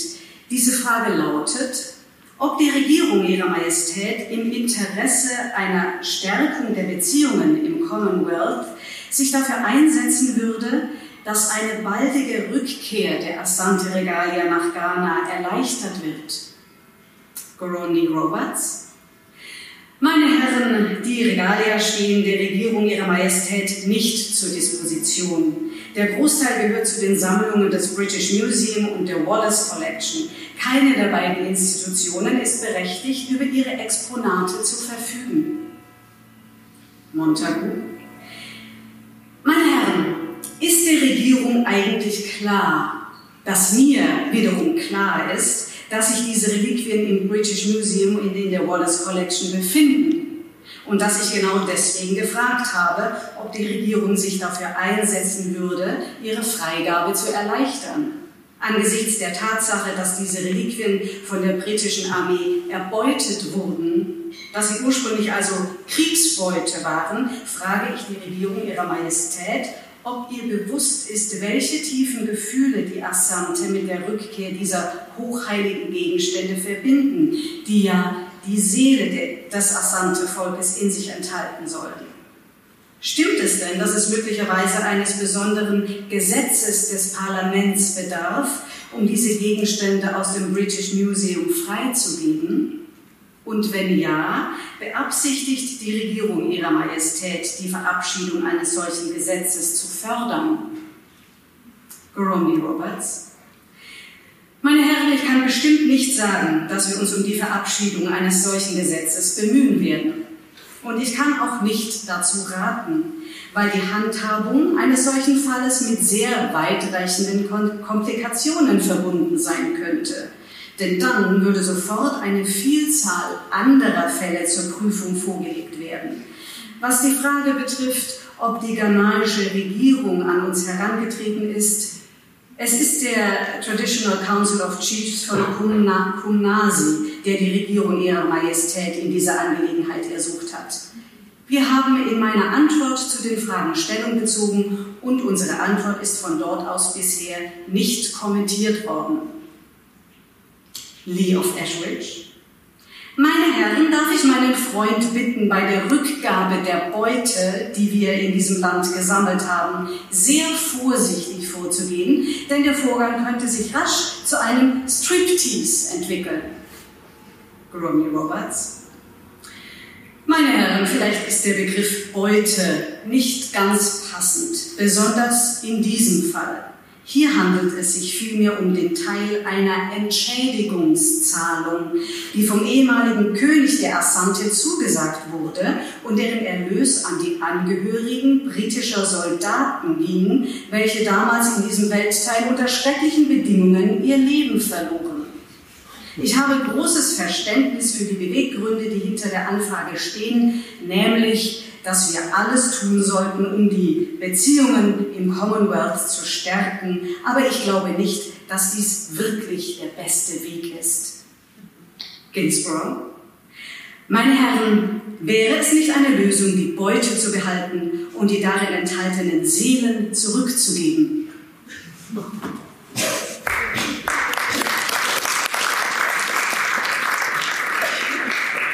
Ja, Franzi, das war entweder ein Applaus für dich oder für den britischen Humor, der da äh, durchschlägt. Also ein kleiner Einblick in die britische Variante ähm, der Institutionsabwehrdebatten. Ähm, der Vorschlag, der dann gemacht wurde, ist, äh, britische Seite könne ja Kopien anfertigen und die Kopie zurückgeben. Was natürlich ähm, äh, mit dem Thema der Seele, die in einem Objekt äh, enthalten ist, was eben ein Subjekt ist, kein Objekt, ähm, natürlich gar nicht zusammenpasst. Ähm, und darauf will ich jetzt nochmal zu sprechen kommen, Frau Sapua, ähm, die Vorstellung, dass Objekte eine rituelle Kraft haben. Ähm, eine spirituelle Kraft, ähm, die kennen Sie auch wiederum aus Ihrer Promotion, als es um den französischen Kunstraum in Deutschland ging. Da zitieren Sie nicht nur Goethe, sondern auch Schiller als Germanistin, das haben Sie vorhin gesagt. Äh, und Schiller schreibt da auch über äh, die Trauer der entführten Statuen und so weiter. Also hat auch eine, eine spirituelle äh, Komponente tatsächlich. Ähm, aber das ist ja auch ein Problem wiederum für, für deutsche MuseumsmitarbeiterInnen, dass sie damit auch zurechtkommen müssen, dass auf einmal ähm, eine spirituelle Dimension beschrieben wird und hineinkommt. Wie, wie, wie kann das gehen? Wie, wie kann das äh, für deutsche Museumsleute verständlich gemacht werden? Also die Museumsleute wissen das zum Teil, denn zum Teil sind, haben sie sich auseinandergesetzt mit ihren Sammlungen. Das ist ja nicht so, dass sie nichts gemacht hätten die ganze Zeit. Und äh, für, für Museumsleute ist das nicht neu, dass zum Beispiel äh, Regalia, also königliche Insignien oder Güter, äh, eine andere Bedeutung haben als nur die eines Invent einer Inventarnummer in einer Vitrine. Ich glaube, das ist äh, das kann man auch nachlesen. Und, aber was interessant dabei ist, und die Frage ist sehr, sehr berechtigt, ist, wie unterschiedliche ähm, Auffassungen von Kultur und Kulturgütern äh, sich präsentieren. Also wenn Museen zum Beispiel alles nach Typologien ordnen, also die Musikinstrumenten kommen in ein Inventar oder in einen Schrank und äh, Masken in einen anderen und Textilien in einen dritten, äh, sie separieren Ensembles, die eigentlich zusammengehören, weil bei bestimmten Handlungen sowohl Musik als auch Tanz als auch äh, Kleidung eine Rolle spielen. Und diese, äh, das ist das, was man im Jargon die epistemologische äh, Herangehensweise der Museen, also ihre Ordnungsprinzipien, wie diese funktionieren, führt dazu, dass die Objekte ähm, nur noch als Kunst oder als, als ein Beispiel für das, was in diesen Ländern passiert, benutzt werden. Und dass sie eine andere Bedeutung haben, die äh, zum Teil verloren gegangen ist in den 100 Jahren, weil äh, das sehen wir alle. Und ich glaube, etwas kompliziert gerade, aber ich wollte sagen, wenn wir mit afrikanischen Kolleginnen und Kollegen sprechen oder wenn wir das gemacht haben mit Fellow Saab, und es ist interessant zu sehen, wie, wie einige unter ihnen sagen, ja, wir werden diese Objekte je nachdem, welche Art von Objekten es sind, es sind ja sehr, sehr viele unterschiedliche Arten, irgendwie resozialisieren müssen. Also wir wissen noch nicht, wie wir sie wieder uns aneignen. Manche mögen in Museen gehen, weil sie keine Eltern, keine Familien, keine Communities mehr haben und sie haben aber einen historischen Wert, kann man durchaus in Museen äh, bringen, aber andere äh, würden noch funktionieren, wenn man sie wieder aufladen würde mit irgendwelchen Ritualen etc. Ich bin nicht die Richtige, die darüber sprechen kann. Aber es ist sehr interessant zu sehen, wie lebendig die Diskussion ist und auch wie äh, äh, überraschend für uns äh, aus unserer Perspektive auch Lösungsansätze oder Ideen sein können. Ich nenne nur ein kleines Beispiel, damit es anschaulich wird. Diese Objekte, die jetzt in die Republik Benin zurückgehen, diese großen Statuen, ähm, die wurden äh, in der Vergangenheit im königlichen Palast gehalten und waren nicht für alle sichtbar. Sie waren nur einmal im Jahr sichtbar, sie wurden durch die Gegend getragen und so. Und dann sagte Marie-Cécile Sansou, äh, die in Cotonou ein, ein großes Museum oder mehrere Museen für zeitgenössische Kunst hat, ach, lass uns eine Parade machen. Einmal pro Jahr, wir müssen sie nicht die ganze Zeit zeigen, aber im Museum, wir könnten sie gut aufheben und pflegen und einmal, zweimal im Jahr machen wir eine große Parade und wir fahren damit durch, auf, äh, durch die Stadt und alle werden sich freuen und zu sehen und damit interagieren. So. Und okay, das ist eine Idee in einer Diskussion, das ist jetzt nicht der Plan der Regierung von Benin, aber solche Ideen gibt es in dem Augenblick, wo man sagt, Restitutionen sind möglich. Und das bringt uns, und ich möchte das kurz machen, aber es scheint mir sehr wichtig, zurück zu der napoleonischen Zeit. Ähm, äh, wir haben manchmal in der Diskussion gehört, ja, die, die da unten, mit vielen äh, äh, Gänsefüßchen, die haben keine Museen, die haben keine Praxis davon etc. Und wir, wir wissen nicht, was damit passieren wird. Mag sein. Aber äh, wenn man sich zurückversetzt in die napoleonische Zeit, war das im Grunde genauso. Berlin, die Objekte, die Napoleon mitgenommen hat, kamen aus dem, äh, der Sammlung des preußischen Königs, also waren in den Schlössern in Charlottenburg, Sanssouci und im Berliner Stadtschloss untergebracht und gehören dem König und waren unsichtbar für die Leute damals. So, dann wird es nach Paris transportiert, kommt in den Louvre, Mittelpunkt der damaligen europäischen Welt. Alle gehen dahin, viele sehen das. Dann werden die Objekte zurückgebracht und die Leute in Berlin sagen, wir schreiben das Jahr 1815, oh, das können wir nicht zurückpacken in Potsdam und Charlottenburg, das ist jetzt so sichtbar geworden, was wir haben, das wollen wir auch sehen. Und dann entstehen 15 Jahre lang Diskussionen, 15. Wie gehen wir damit um? Sollen wir ein Museum bauen dafür? Oder sollen wir das in die Kunstakademie bringen? Und welche Kunst wollen wir überhaupt ausstellen von der ganzen Masse? Wollen wir die deutsche Kunst zeigen, Kranach, Dürer, Holbein? Oder wollen wir Raphael Correggio zeigen? Und diese Diskussionen, die entstehen nur in dem Augenblick, wo die Kunst zurückkommt. Man könnte sagen, ja, warum habt ihr euch nicht vorbereitet? äh, ja, man bereitet sich nicht auf Kunstsammlungen vor, wenn die Kunstsammlungen weg sind. Und wir wissen heute, dass nach sieben Jahren die Sachen zurückkamen aus Paris. Aber damals, Shadow, Goethe, Schiller etc., Schiller war tot. Ähm, aber die, die, haben nicht gedacht, dass Napoleon sofort oder in drei Jahren aufhört. Also genau, und deswegen ist es sehr, sehr wichtig, dass wir diese Restitution unterstützen, weil erst in dem Moment, wo es konkret wird, diese Diskussionen dort äh, in Gang gesetzt werden. Und das sind Prozesse. Und in Berlin hat es 15 Jahre gedauert, bis dann das Museum, das von Schinkel gebaute, das heute Altes Museum heißt, direkt gegenüber vom Humboldt-Forum, das mit der Kolonnade. Hat 15 Jahre gedauert. Und wie viele Kunsthistoriker, Kunsthistoriker, Grabenkämpfe und, ah, nee, das ist alles falsch, etc. Also Humboldt Wilhelm mischt sehr viel mit. So sind große Diskussionen und äh, so muss es sein. Wir sind dann noch dabei, ein bisschen die Abwehrargumente zu sortieren. Wir haben schon einige gehört und ähm, die alte Baroness Lee of Etheridge, die wir gehört haben, hat ein weiteres genannt, das war das Striptease. Da könnte sich rasch ein Striptease entwickeln. Also das ist die Argumentation, gibt man den kleinen Finger, wollen Sie die ganze Hand, ähm, sozusagen der Präzedenzfall, der befürchtet wird. Wie ist das aus Ihrer Sicht, diese Präzedenzproblematik, die vermeintliche oder tatsächliche? Im französischen Kontext heißt, ist das die Pandora-Büchse. Wenn man die Pandora-Büchse aufmacht, dann wird das leer. Also so wird das äh, gesagt. Unser Eindruck, es gibt fünf solche Argumente. Die kommen immer wieder in jeder Diskussion. Pandora, die zähle ich jetzt nicht auf. Aber es sind immer dieselben. Unser Eindruck nach Sagen Sie ruhig mal fünf Stichworte.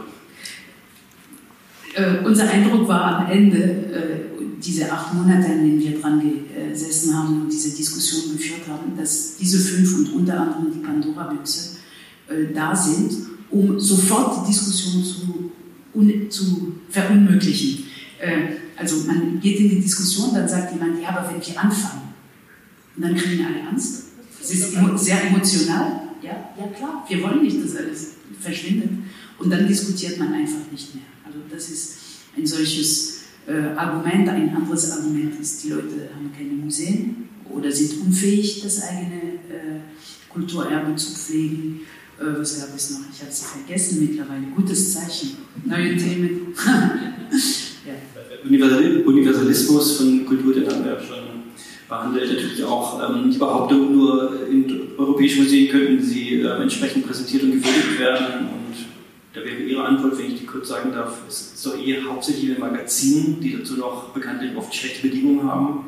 Lindenmuseum. Ja, oder momentan laufen zunehmend auch äh, Forschungsarbeiten über die Tatsache, dass solche Objekte, die nicht unbedingt dafür gemacht worden waren, um 100 oder 200 Jahre alt zu werden, um konserviert zu werden, damit sie äh, unsterblich werden. In unseren europäischen Museen sind sie ja sehr, sehr stark miss, äh, behandelt worden toxischen Chemikalien, gerade in den 10er, 20er, 30er Jahren. Das ist die Hochzeit der Chemikalien, wie wir wissen.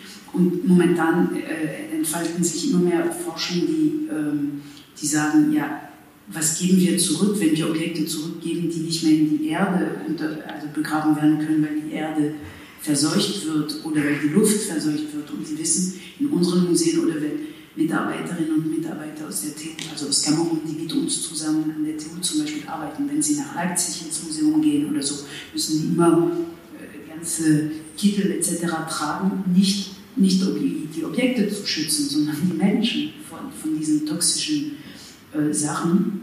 Lotte Arndt zum Beispiel ist eine äh, Wissenschaftlerin, die darüber forscht, über die Toxizität, nicht nur im metaphorischen Sinne, sondern im realen Sinne dieser Sammlungen. Und äh, ja, sie waren im Depot, aber damit sie im Depot überlebten, sind sie ordentlich behandelt worden und äh, so, dass man nicht mehr so reingehen kann. Und das sind ganz viele Fragen, die damit zusammenhängen. Was, ja. Wir machen nochmal einen Bildwechsel, machen einen ähm, Sprung ähm, zwischen den Systemen. Ähm, das ist nicht etwa Herr Honecker, den man da oben sieht, aber sein Stellvertreter. Ernst Mecklenburg von der Bauernpartei, damals stellvertretender äh, Staatsratsvorsitzender der DDR. Denn wir haben jetzt viel über den Westen gesprochen, über die hartbeinige Haltung in Großbritannien, äh, in Deutschland, äh, von Frankreich sprachen wir. Spannend ist die Frage in der DDR. Wie wurde eigentlich dort damit umgegangen? Es gab wichtige völkerkundliche Sammlungen. Museumsinsel ist klar, Leipzig, das Museum Kassi ist klar, Dresden ist klar. Ähm, das ist ja eine spannende Frage, dass man natürlich dort nicht in einer Reihe mit den Imperialisten stehen wollte, die die Forderungen aus der sogenannten Dritten Welt abwehren, aber wirklich zurückgeben wollte man auch nicht. Ja, also sowohl die Bundesrepublik als auch die DDR stehen äh, sich gegenseitig, sie beobachten sich gegenseitig äh, und sie funktionalisieren jeweils ihre Kulturlandschaft. Also Ostberlin hat die Museumsinsel, Westberlin schafft sich Dahlem, das ethnologische Zentrum. Und das alles übrigens als Fußnote zu, dieser, äh, zu diesem Vorwurf, die Afrikaner würden nationalistisch ihre Sammlung zurückhaben wollen. Aber was äh, die 70er Jahre mit den Sammlungen machen in Berlin, das ist, das ist absolute nationale Behauptung. Äh, und Systembehauptung im Kalten Krieg spielt eine große Rolle. Und ähm, die DDR ähm, und man darf nicht im Hintergrund, muss man immer im Kopf haben, dass äh, zum Beispiel die DDR Nofretete zurückhaben will von Westberlin. Also es gibt deutsch-deutsche Rückforderungen von Objekten, die im Krieg ausgelagert wurden in den amerikanischen Sektor, die eigentlich zur Museumsinsel gehören etc. Es ist kompliziert und dann kommt das Koloniale hinzu und die DDR ist ja sehr bemüht, sehr aktiv in der Aufarbeitung des Kolonialismus. Damals, wir haben in diesem Jahr 84 100 äh, Jahre Kongo-Konferenz oder sogenannte Berlin-Konferenz und das wird begangen sehr stark von Bremen aus, unter anderem, also hier, aber auch in der DDR mit großen Tagungen etc. Und die DDR poolt oder versucht die, äh, wie heißt das, die äh, nicht alignierte Staaten, die nicht, ähm, also die nicht einen Block, die Blockfreien, die Blockfreien irgendwie ans Boot zu holen und so. Und Nigeria gehört dazu. Vielleicht ein Wort zu dieser Fotografie. Das ist, äh, die ist entstanden am Tag der Eröffnung einer großen Nigeria-Ausstellung, die von Lagos aus, also von Nigeria aus kuratiert worden war. Und diese Ausstellung war im Pergamon-Museum in Ostberlin 1985. Also wenn Sie hören, wir werden in Zukunft Ausstellungen in Augenhöhe machen, mit Partnern aus Tansania. Die gab es schon, und zwar genau in dem Ort, also 300 Meter von Humboldt Forum sind sie hier. Und ähm, das, ähm, äh, hier, das ist nicht der Hauptkurator, sondern derjenige, der in Berlin die Ausstellung aufgebaut hatte. Der Hauptkurator hieß Egbo Eyo und genau, er ist das. Und er, hat, äh, und er hatte diese Ausstellung nicht nur in Ostberlin platziert, sondern es war eine Ausstellungstournee von Lagos aus, die im Hintergrund, im Hinterkopf hatte, dass man zeigt, was man hat und sagt, aber uns fehlt viel und das hätten wir gerne. Und äh, im Rahmen dieser, genau, das war die Ausstellung, sie, war, sie ist gezeigt worden äh, in den USA, aber auch in der UdSSR, in Paris, in Zürich, in Jugoslawien und in Ostberlin, aber auch in, ähm, also in westlichen Ländern. Sehr spannend. Im Vorwort äh, wird beschrieben, dass man eigentlich gerne einiges zurück hätte. Und die DDR hat im Zuge äh, dieser Ausstellung 85 sehr viele Verhandlungen geführt und ist zwischen zwei Stühlen. Einerseits möchte man den Ländern aus Afrika irgendwie symbolische Freuden machen oder helfen. Andererseits will man aber seinen äh, Museumsbestand in Leipzig etc. nicht verlieren. Und das führt zu sehr, sehr schönen, äh, sagt man auf Deutsch, Kontorsionen, also Verdrehungen. Und die, die, die Texte dazu sind äh, unter anderem von Holger Stocker äh, äh, gefunden und bearbeitet worden, aber es gibt noch viel, viel mehr im ähm, Ministerium für Kultur.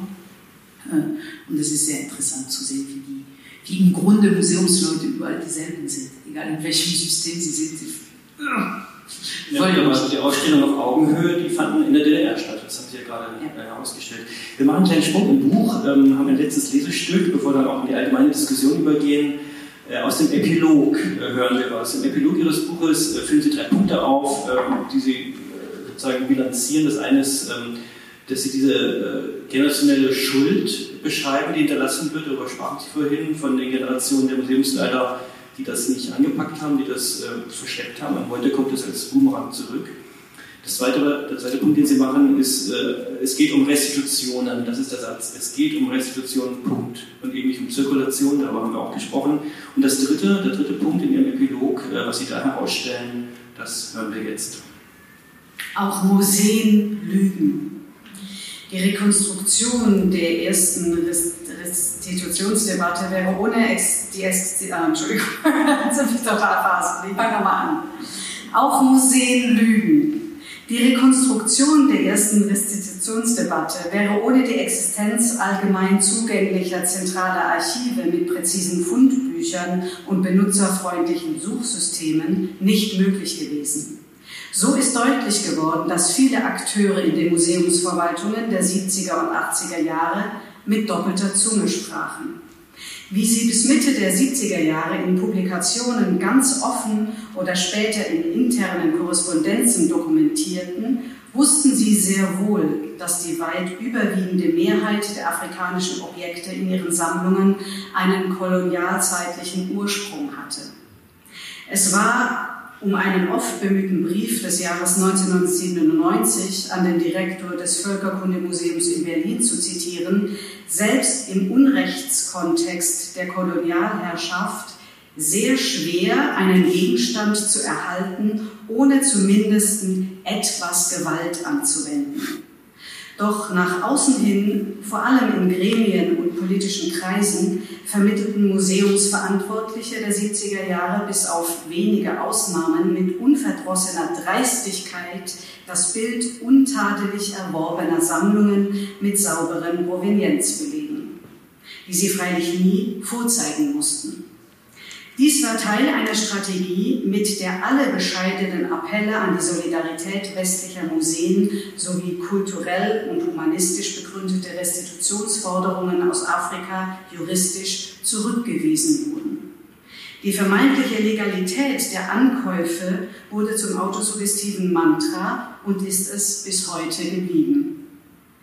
Im Dezember 2018 lautete die offizielle Antwort der Bundesregierung auf die Frage nach Erkenntnissen darüber, wie viele Artefakte des Ethnologischen Museums und des Museums für asiatische Kunst in Berlin als mögliche Restitutionsgüter einzustufen sind. Den Museen und daher auch der Bundesregierung liegen hierzu keine belastbaren Erkenntnisse vor. Natürlich lagen sie vor. Man muss sie nur einsehen dürfen. Die politische Klasse und Vertreter der Zivilgesellschaft in Parlamenten dürfen sich nicht mehr wie vor 40 Jahren mit falschen oder massiv gefilterten Informationen aus den Museen selbst abspeisen lassen.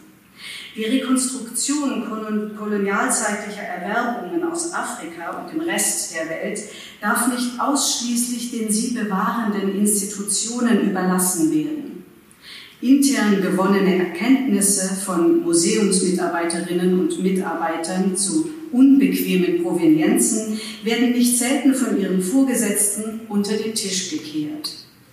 Der Aufgabe sollten sich also unabhängige, paritätisch mit afrikanischen und europäischen Forschern besetzte Kommissionen annehmen.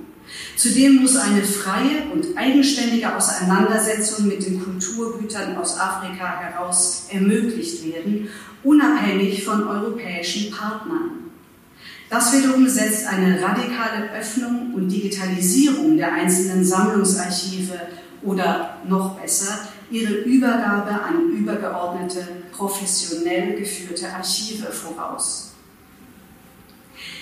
Die wertvollen Benin-Bronzen sollen das Herzstück des Humboldt-Forums werden. Doch jetzt fordert Nigerias Botschafter erstmals öffentlich deren Rückgabe, war Ende 2020 im Berliner Tagesspiegel zu lesen.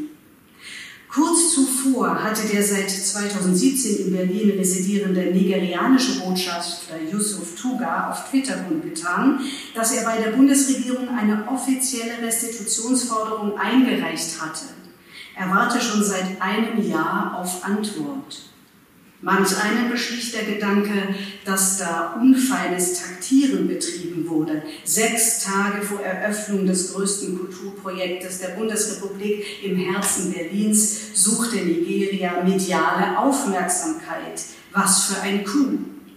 Doch in Wahrheit, das hat die vorliegende Rekonstruktion gezeigt, wartet Nigeria nicht erst seit einem, sondern seit beinahe 50 Jahren auf eine positive Antwort aus Berlin. Ähnliches gilt in anderen europäischen Kontexten für Ghana, Kongo, Madagaskar, Kamerun, Mali, Äthiopien und Tansania, um nur einige der afrikanischen Staaten zu nennen, deren Kulturgüter während der Kolonialzeit systematisch und en masse nach Europa verbracht wurden und die seit den 70er Jahren versuchen, einen Teil davon wiederzuerlangen.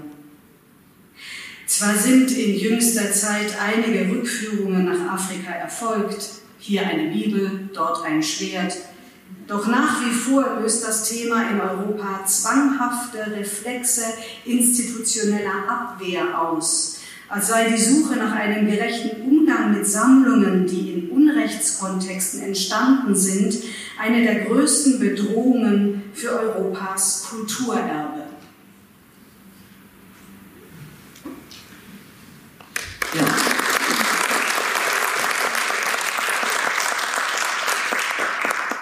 Mit diesem Applaus äh, verabschieden wir Franziska Menz, die jetzt noch eine Aufführung hat im Theater wo ein weiterer Applaus hoffentlich zu erwarten ist. Vielen Dank, Franziska.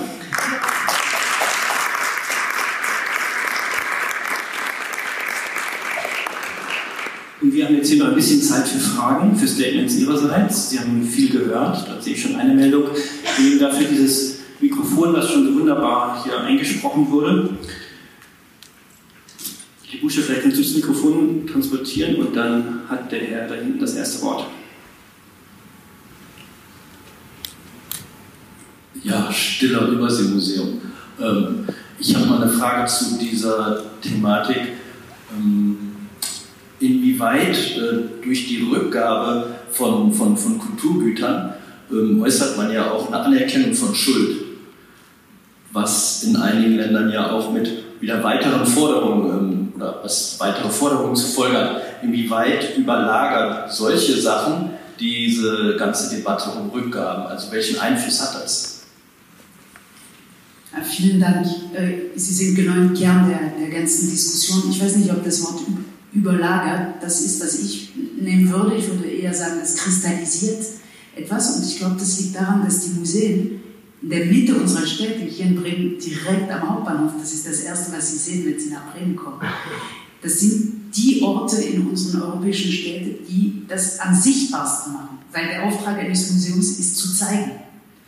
Ähm, das heißt, der andere Kolonialismus ist nicht ganz so sichtbar. Und deshalb kristallisiert sich alles bei den Museen, die ähm, wie, eine, wie ein, ein Prismus, Prism, Brennglas, Prisma, äh, Sachen sichtbar machen, nicht nur sichtbar machen, sondern man kann das begehen, man geht ins Museum und geht auf die Häuser des 19. Jahrhunderts, also die in diesem Geist entstanden sind, wenn Sie nach Brüssel, nach Tervuren gehen, dann sind die noch die ganzen Dekore mit Sprüchen, kolonial, krassen kolonialen Sprüchen etc. Das ist immer noch so.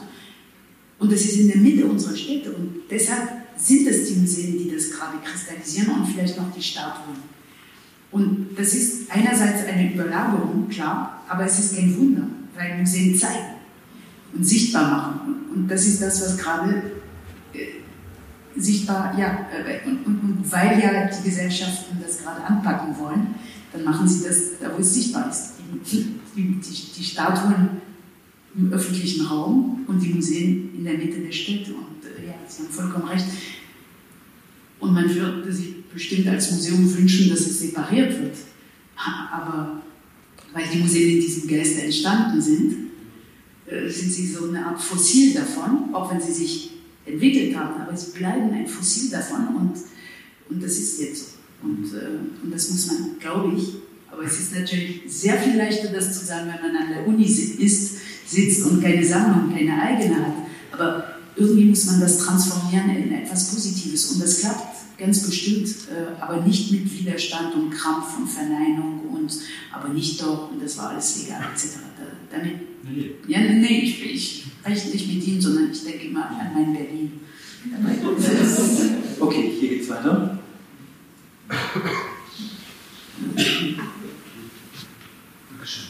Rainer Hartmann von Hochschule Bremen. Äh, ich habe mich mit der italienischen Kolonialzeit beschäftigt, äh, in einem anderen Zusammenhang. Es ging jetzt nicht um, äh, es ging um koloniales Erbe. Ich habe mich gefragt, Sie haben viele Beispiele genannt, deutsche Kolonialzeit, Frankreich, England, Belgien ist mal aufgeflackert. Ähm, kann man sagen, welche Bedingungen dazu führen, dass Staaten, wie Staaten reagieren? Hängt das von der Art der kolonialen Zusammenhänge ab oder von, der heutigen, von den heutigen Regierungen. Das Beispiel DDR hat ja gezeigt, dass offenbar die sozialistischen Systeme äh, da irgendwie äh, eher geneigt waren, auch auf die äh, sogenannten dritte Weltländer zuzugehen. Kann man da irgendwie so Kriterien ableiten oder ist es auch etwas, das immer sozusagen in so einem Fluss ist und sich ständig verändert, je nach Regierungsform, eher links, eher rechts und so weiter? Hm, sehr gute Frage. Interessanterweise ist das, also nicht rechts und links zu sortieren. Äh, das ist das, was mich überrascht hat äh, oder gar nicht so sehr überrascht hat. Aber äh, in dieser Rekonstruktion sind die allerersten, die für Restitution plädieren in Westberlin, CDU-Abgeordnete. Die sagen, ey, ich war gerade in Nigeria, das kann doch nicht sein. Stiftung preußischer Kulturbesitz, das kann doch nicht sein, wenn sie fünf Stücke wieder abgeben. So. Und das sind also einerseits die CDU und andererseits die äh, die, junge, die jungen Grünen in Stuttgart, äh, die, ähm, die auch in, in den 80ern ganz am Anfang, als die Partei gegründet wurden, die ersten sind und äh, also richtig Aktionen machen. deshalb so. Ich meine, und das ist auch nicht Afrika gegen Europa, weil sie ja Solidarisierungen haben. Ich, ich würde eher sagen, das ist, also die, die, die Grenzen verlaufen anders, nicht politisch. Jetzt mal grundsätzlich zu Italien Italien spielt eine Mini-Rolle tatsächlich hier in dem Buch, eine kleine, äh, als, ähm, als an Äthiopien äh, zurückgegeben wurde in dieser Zeit. Ich würde etwas sagen, aber das müsste man prüfen, das ist mehr eine Hypothese. Italien hat eher zurückgegeben, auch an Libyen, Libyen ähm, und die Axum, die berühmte Axum äh, äh Obelisk, das, der Obelisk von Axum, genau, die Stele zurückgegeben mein Gefühl wäre zu sagen, wenn ein Land selber die Erfahrung des Verlustes gemacht hat oder selber nachtrauert, dass bestimmte Sammlungen weg sind, hat es möglicherweise mehr Empathie für Rückgaben. Das, das hat ja in Deutschland nicht so funktioniert. Offenbar. Genau, während ich das sage, merke ich, das klappt überhaupt nicht. Müsste klappen. Also wenn man selber weiß, wie es sich anfühlt, sein Kulturerbe zu verlieren, hat man vielleicht mehr Empathie. Stimmt nicht. Ich, ähm, ich würde jetzt keine Regel aufsetzen. Das Einzige, was vielleicht sich durchzieht, ist, dass in, im politischen Feld äh, die auswärtigen Ministerien also diejenigen, die Kontakt haben zu den Ländern, die äh, Botschaften haben etc., dass die mehr Druck machen. Grundsätzlich kommt der Druck auf die Museen eher vom Auswärtigen Amt in Frankreich, Belgien, äh, auch in Großbritannien, äh, Frankreich und auch in Deutschland, von Bonn aus. Hildegard zum Beispiel. Hildegard Hambrücher, die richtig vorprescht und als FDP-Frau sagt, so in zwei Jahren restituieren wir jetzt. Und das hat sie ohne Absprache, sie macht Wird sie sieben Wochen später mit der sozial-liberalen Koalition. Ja, zwei Wochen später ist sie raus und deshalb hat das auch nicht funktioniert. Aber so, also das Auswärtige Amt gegen äh, Kultusministerium oder in, in, in Deutschland gab es ein Kultusministerium, das war das Innenministerium in der Bundesrepublik Deutschland und die sind sehr konservativ und haben auch keinen Kontakt zur Außenwelt und argumentieren sehr, sehr national. Sehr national ja. Gibt es weitere Fragen? Da gibt es auch Zeitzeugen aus den berühmten, ah ja, natürlich, ähm, hier war die grüne Bundestagsabgeordnete von Bremen. Bitte, das passt natürlich, ähm, Kirsten. Und ein Motor, ein Motor der politischen Debatte der letzten Jahre. Ja, es ist ähm, nett, dass du das sagst, Benedikt. Ja, ich bin Kirsten Kappert-Gonter, Henning hat es gesagt. Ich ähm, bin Vertretung Bremen im Deutschen Bundestag, wie einige von Ihnen möglicherweise wissen. Und ich bin der Auffassung, dass wir diese ganze Debatte um ähm, Dekolonisierung vor allem auch deshalb brauchen, damit wir Rassismus verlernen weil ja die tradierten Behauptungen von Ungleichwertigkeit eben eine Wurzel des Rassismus sind. Und wir haben jetzt ja so geschmunzelt über diese Widerstände, die wir in den 70er und 80er Jahren erlebt haben. Und dann gab es ja das Zitat dieser einen Frage ähm, an die Bundesregierung und davon gab es ja zahlreiche, die tatsächlich auch relativ widerständig beantwortet wurden. Und man muss sagen, dass im Humboldt-Forum ich den Eindruck hatte, auch wir sind ja viel in Kontakt, wir auch gemeinsam den Eindruck hatten, dass immer nur das eingeräumt wurde, was sich auch nicht mal mehr verbergen ließ. Und mein Eindruck ist aber jetzt, dass es ähm, eine neue Dynamik in der ganzen Debatte gibt und dass die Widerstände etwas sinken. Nun neige ich ja immer so zum Optimismus und deshalb will ich das gerne einmal abklären. Wir haben eben ja ganz kurz nur gesprochen, aber wie du die aktuellen Möglichkeiten ähm, einschätzt, dass wir wirklich zu einer anderen Debatte kommen, dass wir zu mehr Restitution kommen und auch wirklich zu einer vertiefteren Auseinandersetzung nochmal mit unserem kolonialen Erbe in unseren äh, Sammlungen und aber auch darüber hinaus. Vielen Dank und auch wirklich einen großen Dank für die geleistete Arbeit, denn äh, es war ja wie in den 70ern, es ist immer eine Konstellation aus Unileuten, Politik, Aktivisten etc., die die Sachen nach vorne bringen und äh, genau, es ist kein Einzelprojekt oder Einzelkampf und äh, die Grünen haben mit ihren verschiedenen Anfragen im Bundestag wirklich dafür gesorgt, dass die Sachen publik werden. Und das war sehr, sehr wichtig. Das war tatsächlich meine, wenn ich das mal Ja, ja, Entschuldigung. Ja, ich, ich blicke ich muss, ja, ich blick in den Strukturen nicht nein, so ganz durch. Ich wollte das nur hier einmal. Genau, also, und deswegen kennen wir uns auch. Also ich denke auch, dass die Stimmung sich verändert hat. Als äh, vorhin die letzten Seiten vorgelesen wurden, habe ich gedacht, äh, das stimmt ja gar nicht mehr. Also, das ist ja fast von vorgestern, aber das, war, das ist im Februar erschienen und tatsächlich eine Woche später kam die Entscheidung äh, äh, Verhandlungen mit Nigeria zu, äh, aktiv zu führen. Oder jedenfalls wurde die Entscheidung bekannt gemacht und das hängt, glaube ich, zusammen. Ähm, deswegen ist es fast passé und wir sind in eine neue Zeit gekommen. Das glaube ich auch. Aber wenn ich die Labels im Humboldt-Forum sehe oder mir vor Augen führe, habe ich ein wenig die Befürchtung, dass es jetzt eine Art Pseudotransparenz gibt. Also ähnlich wie da, wo man nicht mehr verstecken konnte, hat man es zugegeben, gibt es jetzt finde ich, eine Geste wie, okay, ihr wollt Transparenz, machen wir das. Aber dann sind die Labels so formuliert, das ist nicht wirklich transparent, sondern das ist wie Nebel. So, ich nenne nur ein kurzes Beispiel. Es gab einen ganz furchtbaren Kriegsverbrecher, der heißt Hans Glauning in Kamerun. Dem kleben viel Blut an den Händen.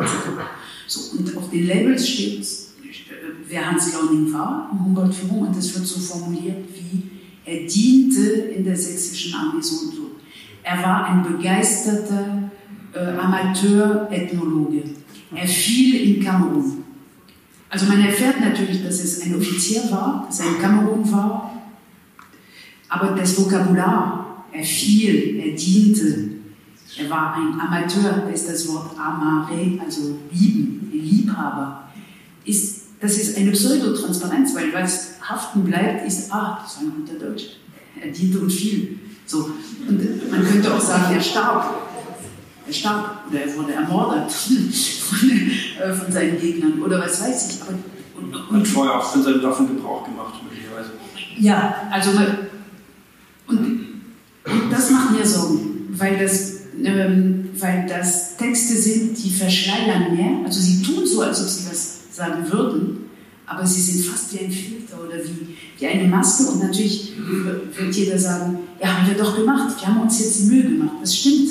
Aber bin nicht sicher, dass es geklappt hat. Also wir werden sehen. Ich glaube, da, da, da, muss das Publikum vielleicht noch ein bisschen nachfragen. Aha, Amateur, Ethnologe. In Kamerun zwischen zwei Strafexpeditionen. Wie läuft das? Und wo hat er das gelernt? Oder was ist ein Amateur-Ethnologe in diesem Kontext? Ja, ein unbewaffneter Amateur. Jetzt fragt unser Publikum hier nach, die Dame hinten. Ja, äh, herzlichen Dank für die Lesung und die angeregte Diskussion.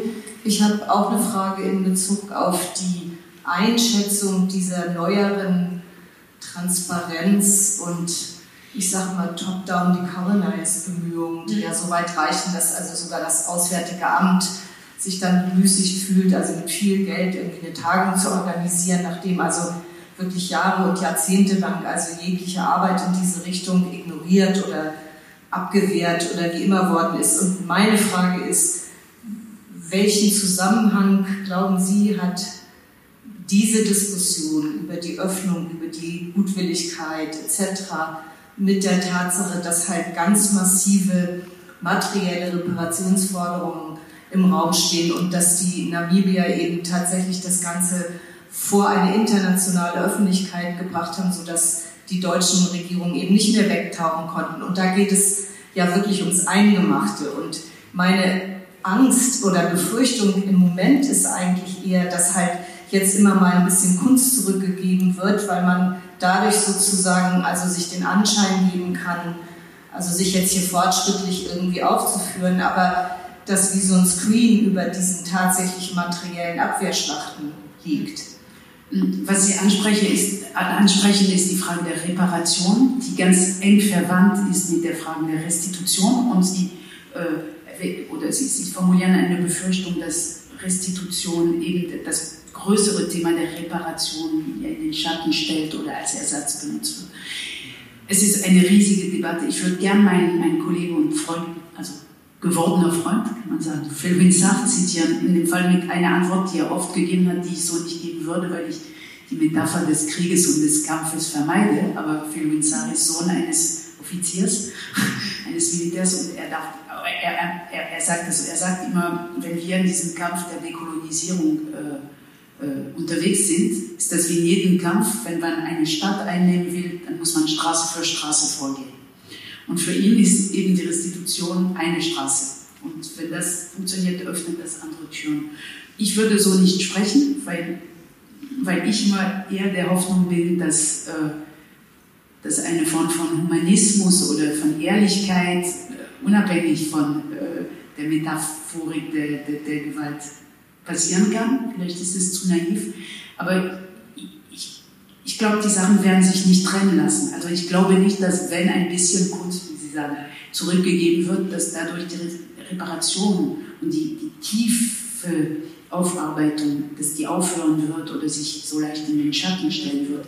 Im Gegenteil, ich glaube, wenn, ähm, wenn diese Restitutionen stattfinden, wenn die Gesellschaften die, die Objekte wieder empfangen, äh, diese Debatten führen, wenn sie äh, eine Lust bekommen an der eigenen Kultur etc., dass, dass das vielleicht empowernd wirken kann, oder das ist die Hoffnung jedenfalls, die damit verbunden ist, und dass diese verbunden war schon in den 60ern. Da hieß es immer, wenn wir unsere Unabhängigkeiten gestalten wollen, brauchen wir den Kontakt zu der eigenen Kultur als Kraftnahrung. Und vielleicht passiert das jetzt. Und diese Kraftnahrung wird ja nicht im Bereich der Kunst nur bleiben. Das ist ja nicht abgekapselt. Und das ist fast ein bisschen die Frage von vorhin. Inwiefern sind die, die Sachen verbunden? Ja, das ist nicht zu trennen. Und deswegen mache ich mir keine Sorgen. Aber mir macht die, die falsche Ehrlichkeit, das macht mir große Sorgen. Weil, ähm, weil man mit Sprache so viel manipulieren kann. Und unsere äh, jüngere Generation, wenn sie liest, der fiel und diente, also meine Kinder, die verstehen nicht, dass, dass der Mann ein Mörder war oder ein, ein Kriegsverbrecher. Das versteht man nicht, wenn man das so liest. Äh, und das macht mir Sorgen. Und ähm, ich, hoffe, dass alle Besucherinnen und Besucher sehr aufmerksam mit dieser Lebens lesen werden und auch Fragen stellen werden. Was heißt das? Etc. So. Also falsche Ehrlichkeit, das ist, das ist nicht so weit entfernt von institutionellen Lügen. Äh, ja. Schwieriger zu erkennen. Unsere Zeit bleibt noch für eine allerletzte kurze Frage. Das waren Sie, glaube ich, die sich gemeldet hatten? Oder war das weg? Dann dürfen Sie. Wenn das Mikrofon hier mal hinwandern darf.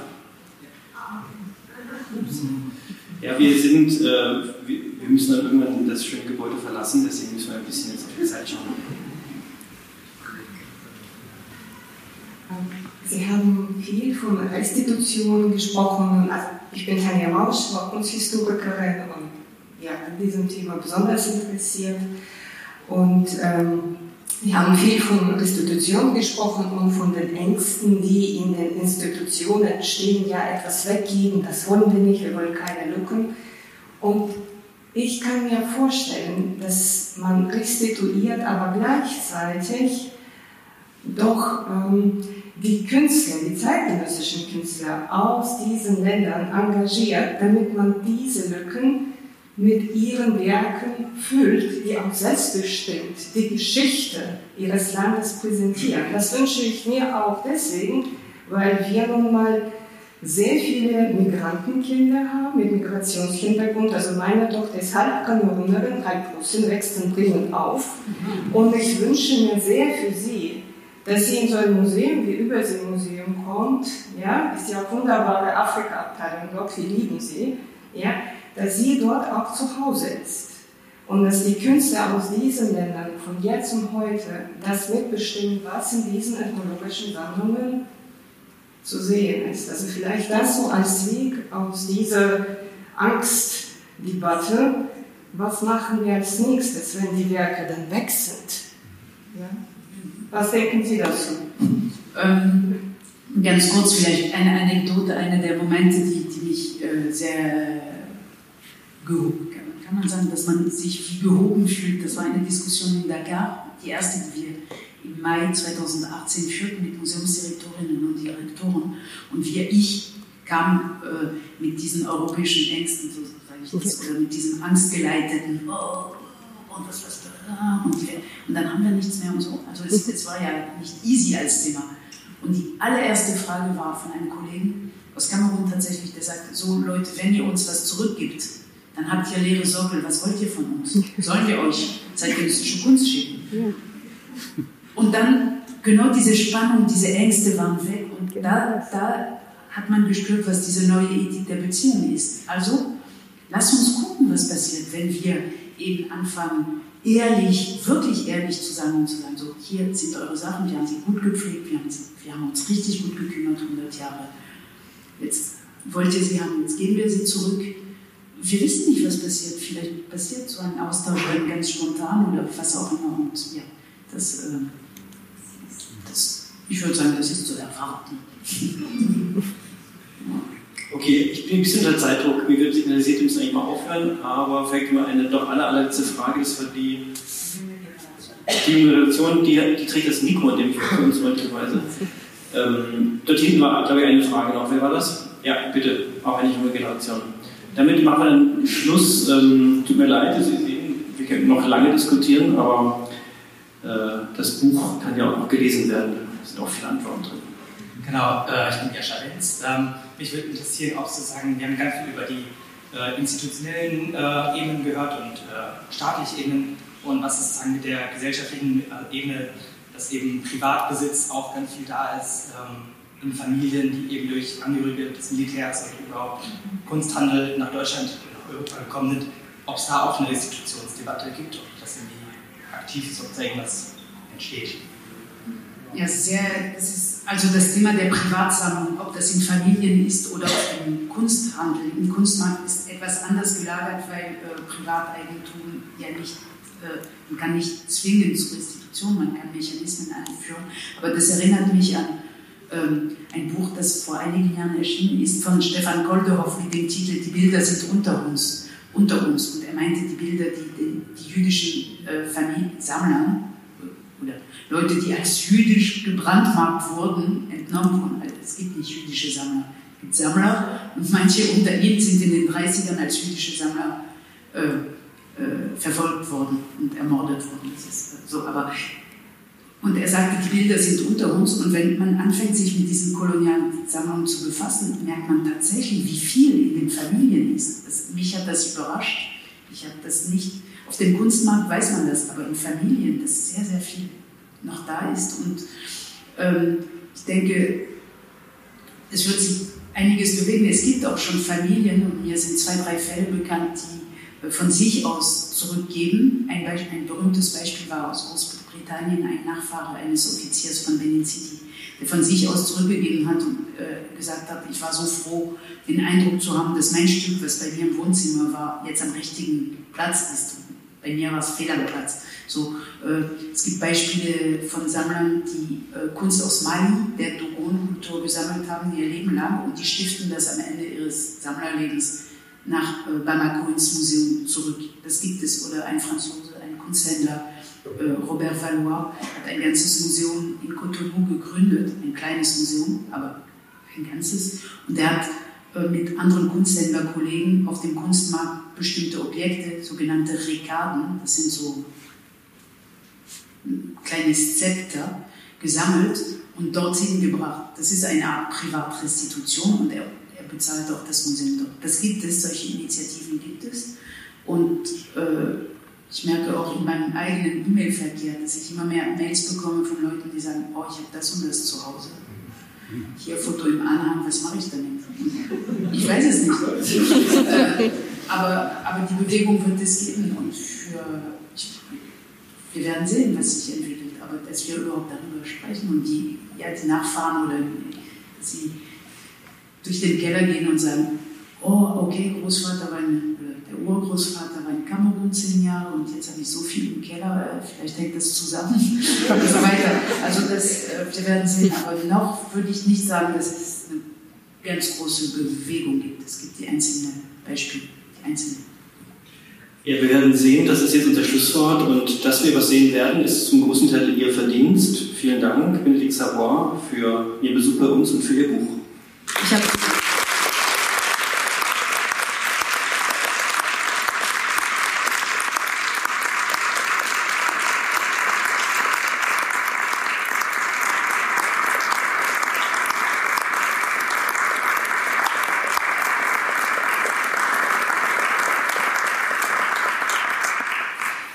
Ja, mein Name ist Ibusha Czerna. Ich vertrete hier heute das Literaturfestival Globale und ich möchte mich sehr bei Frau Savoy bedanken, dass sie nach Bremen gekommen ist.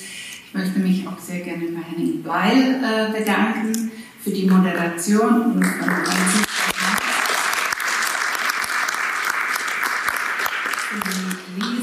Äh, ich glaube, es ist heute Abend klar geworden, wir sind nicht am Anfang der Debatte, wir sind schon, zumindest in Deutschland und Frankreich, irgendwie am Anfang von mittendrin, würde ich sagen.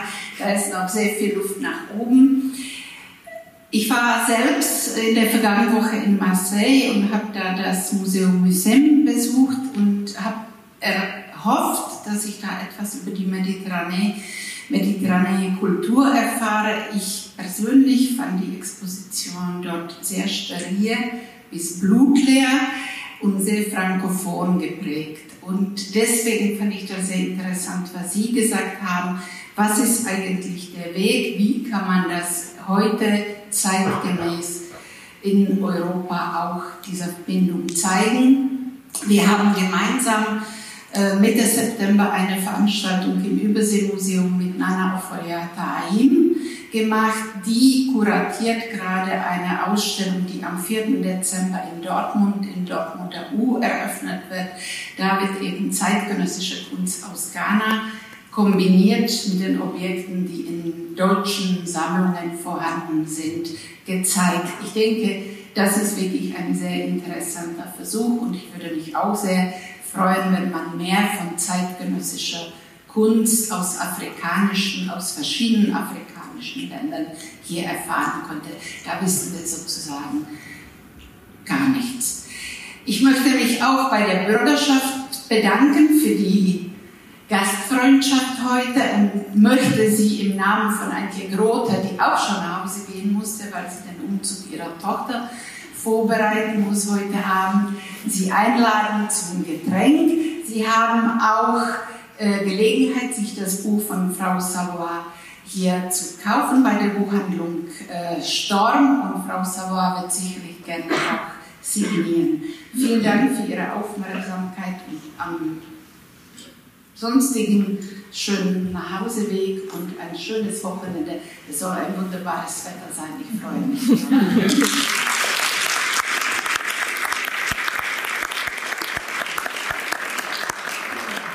Der Mitschnitt der Veranstaltung wird auf böll-bremen.de zu sehen sein. Material der Böll-Stiftung finden Sie auf dem Tisch dort, zu unseren übrigen Arbeitsfeldern und jetzt nochmal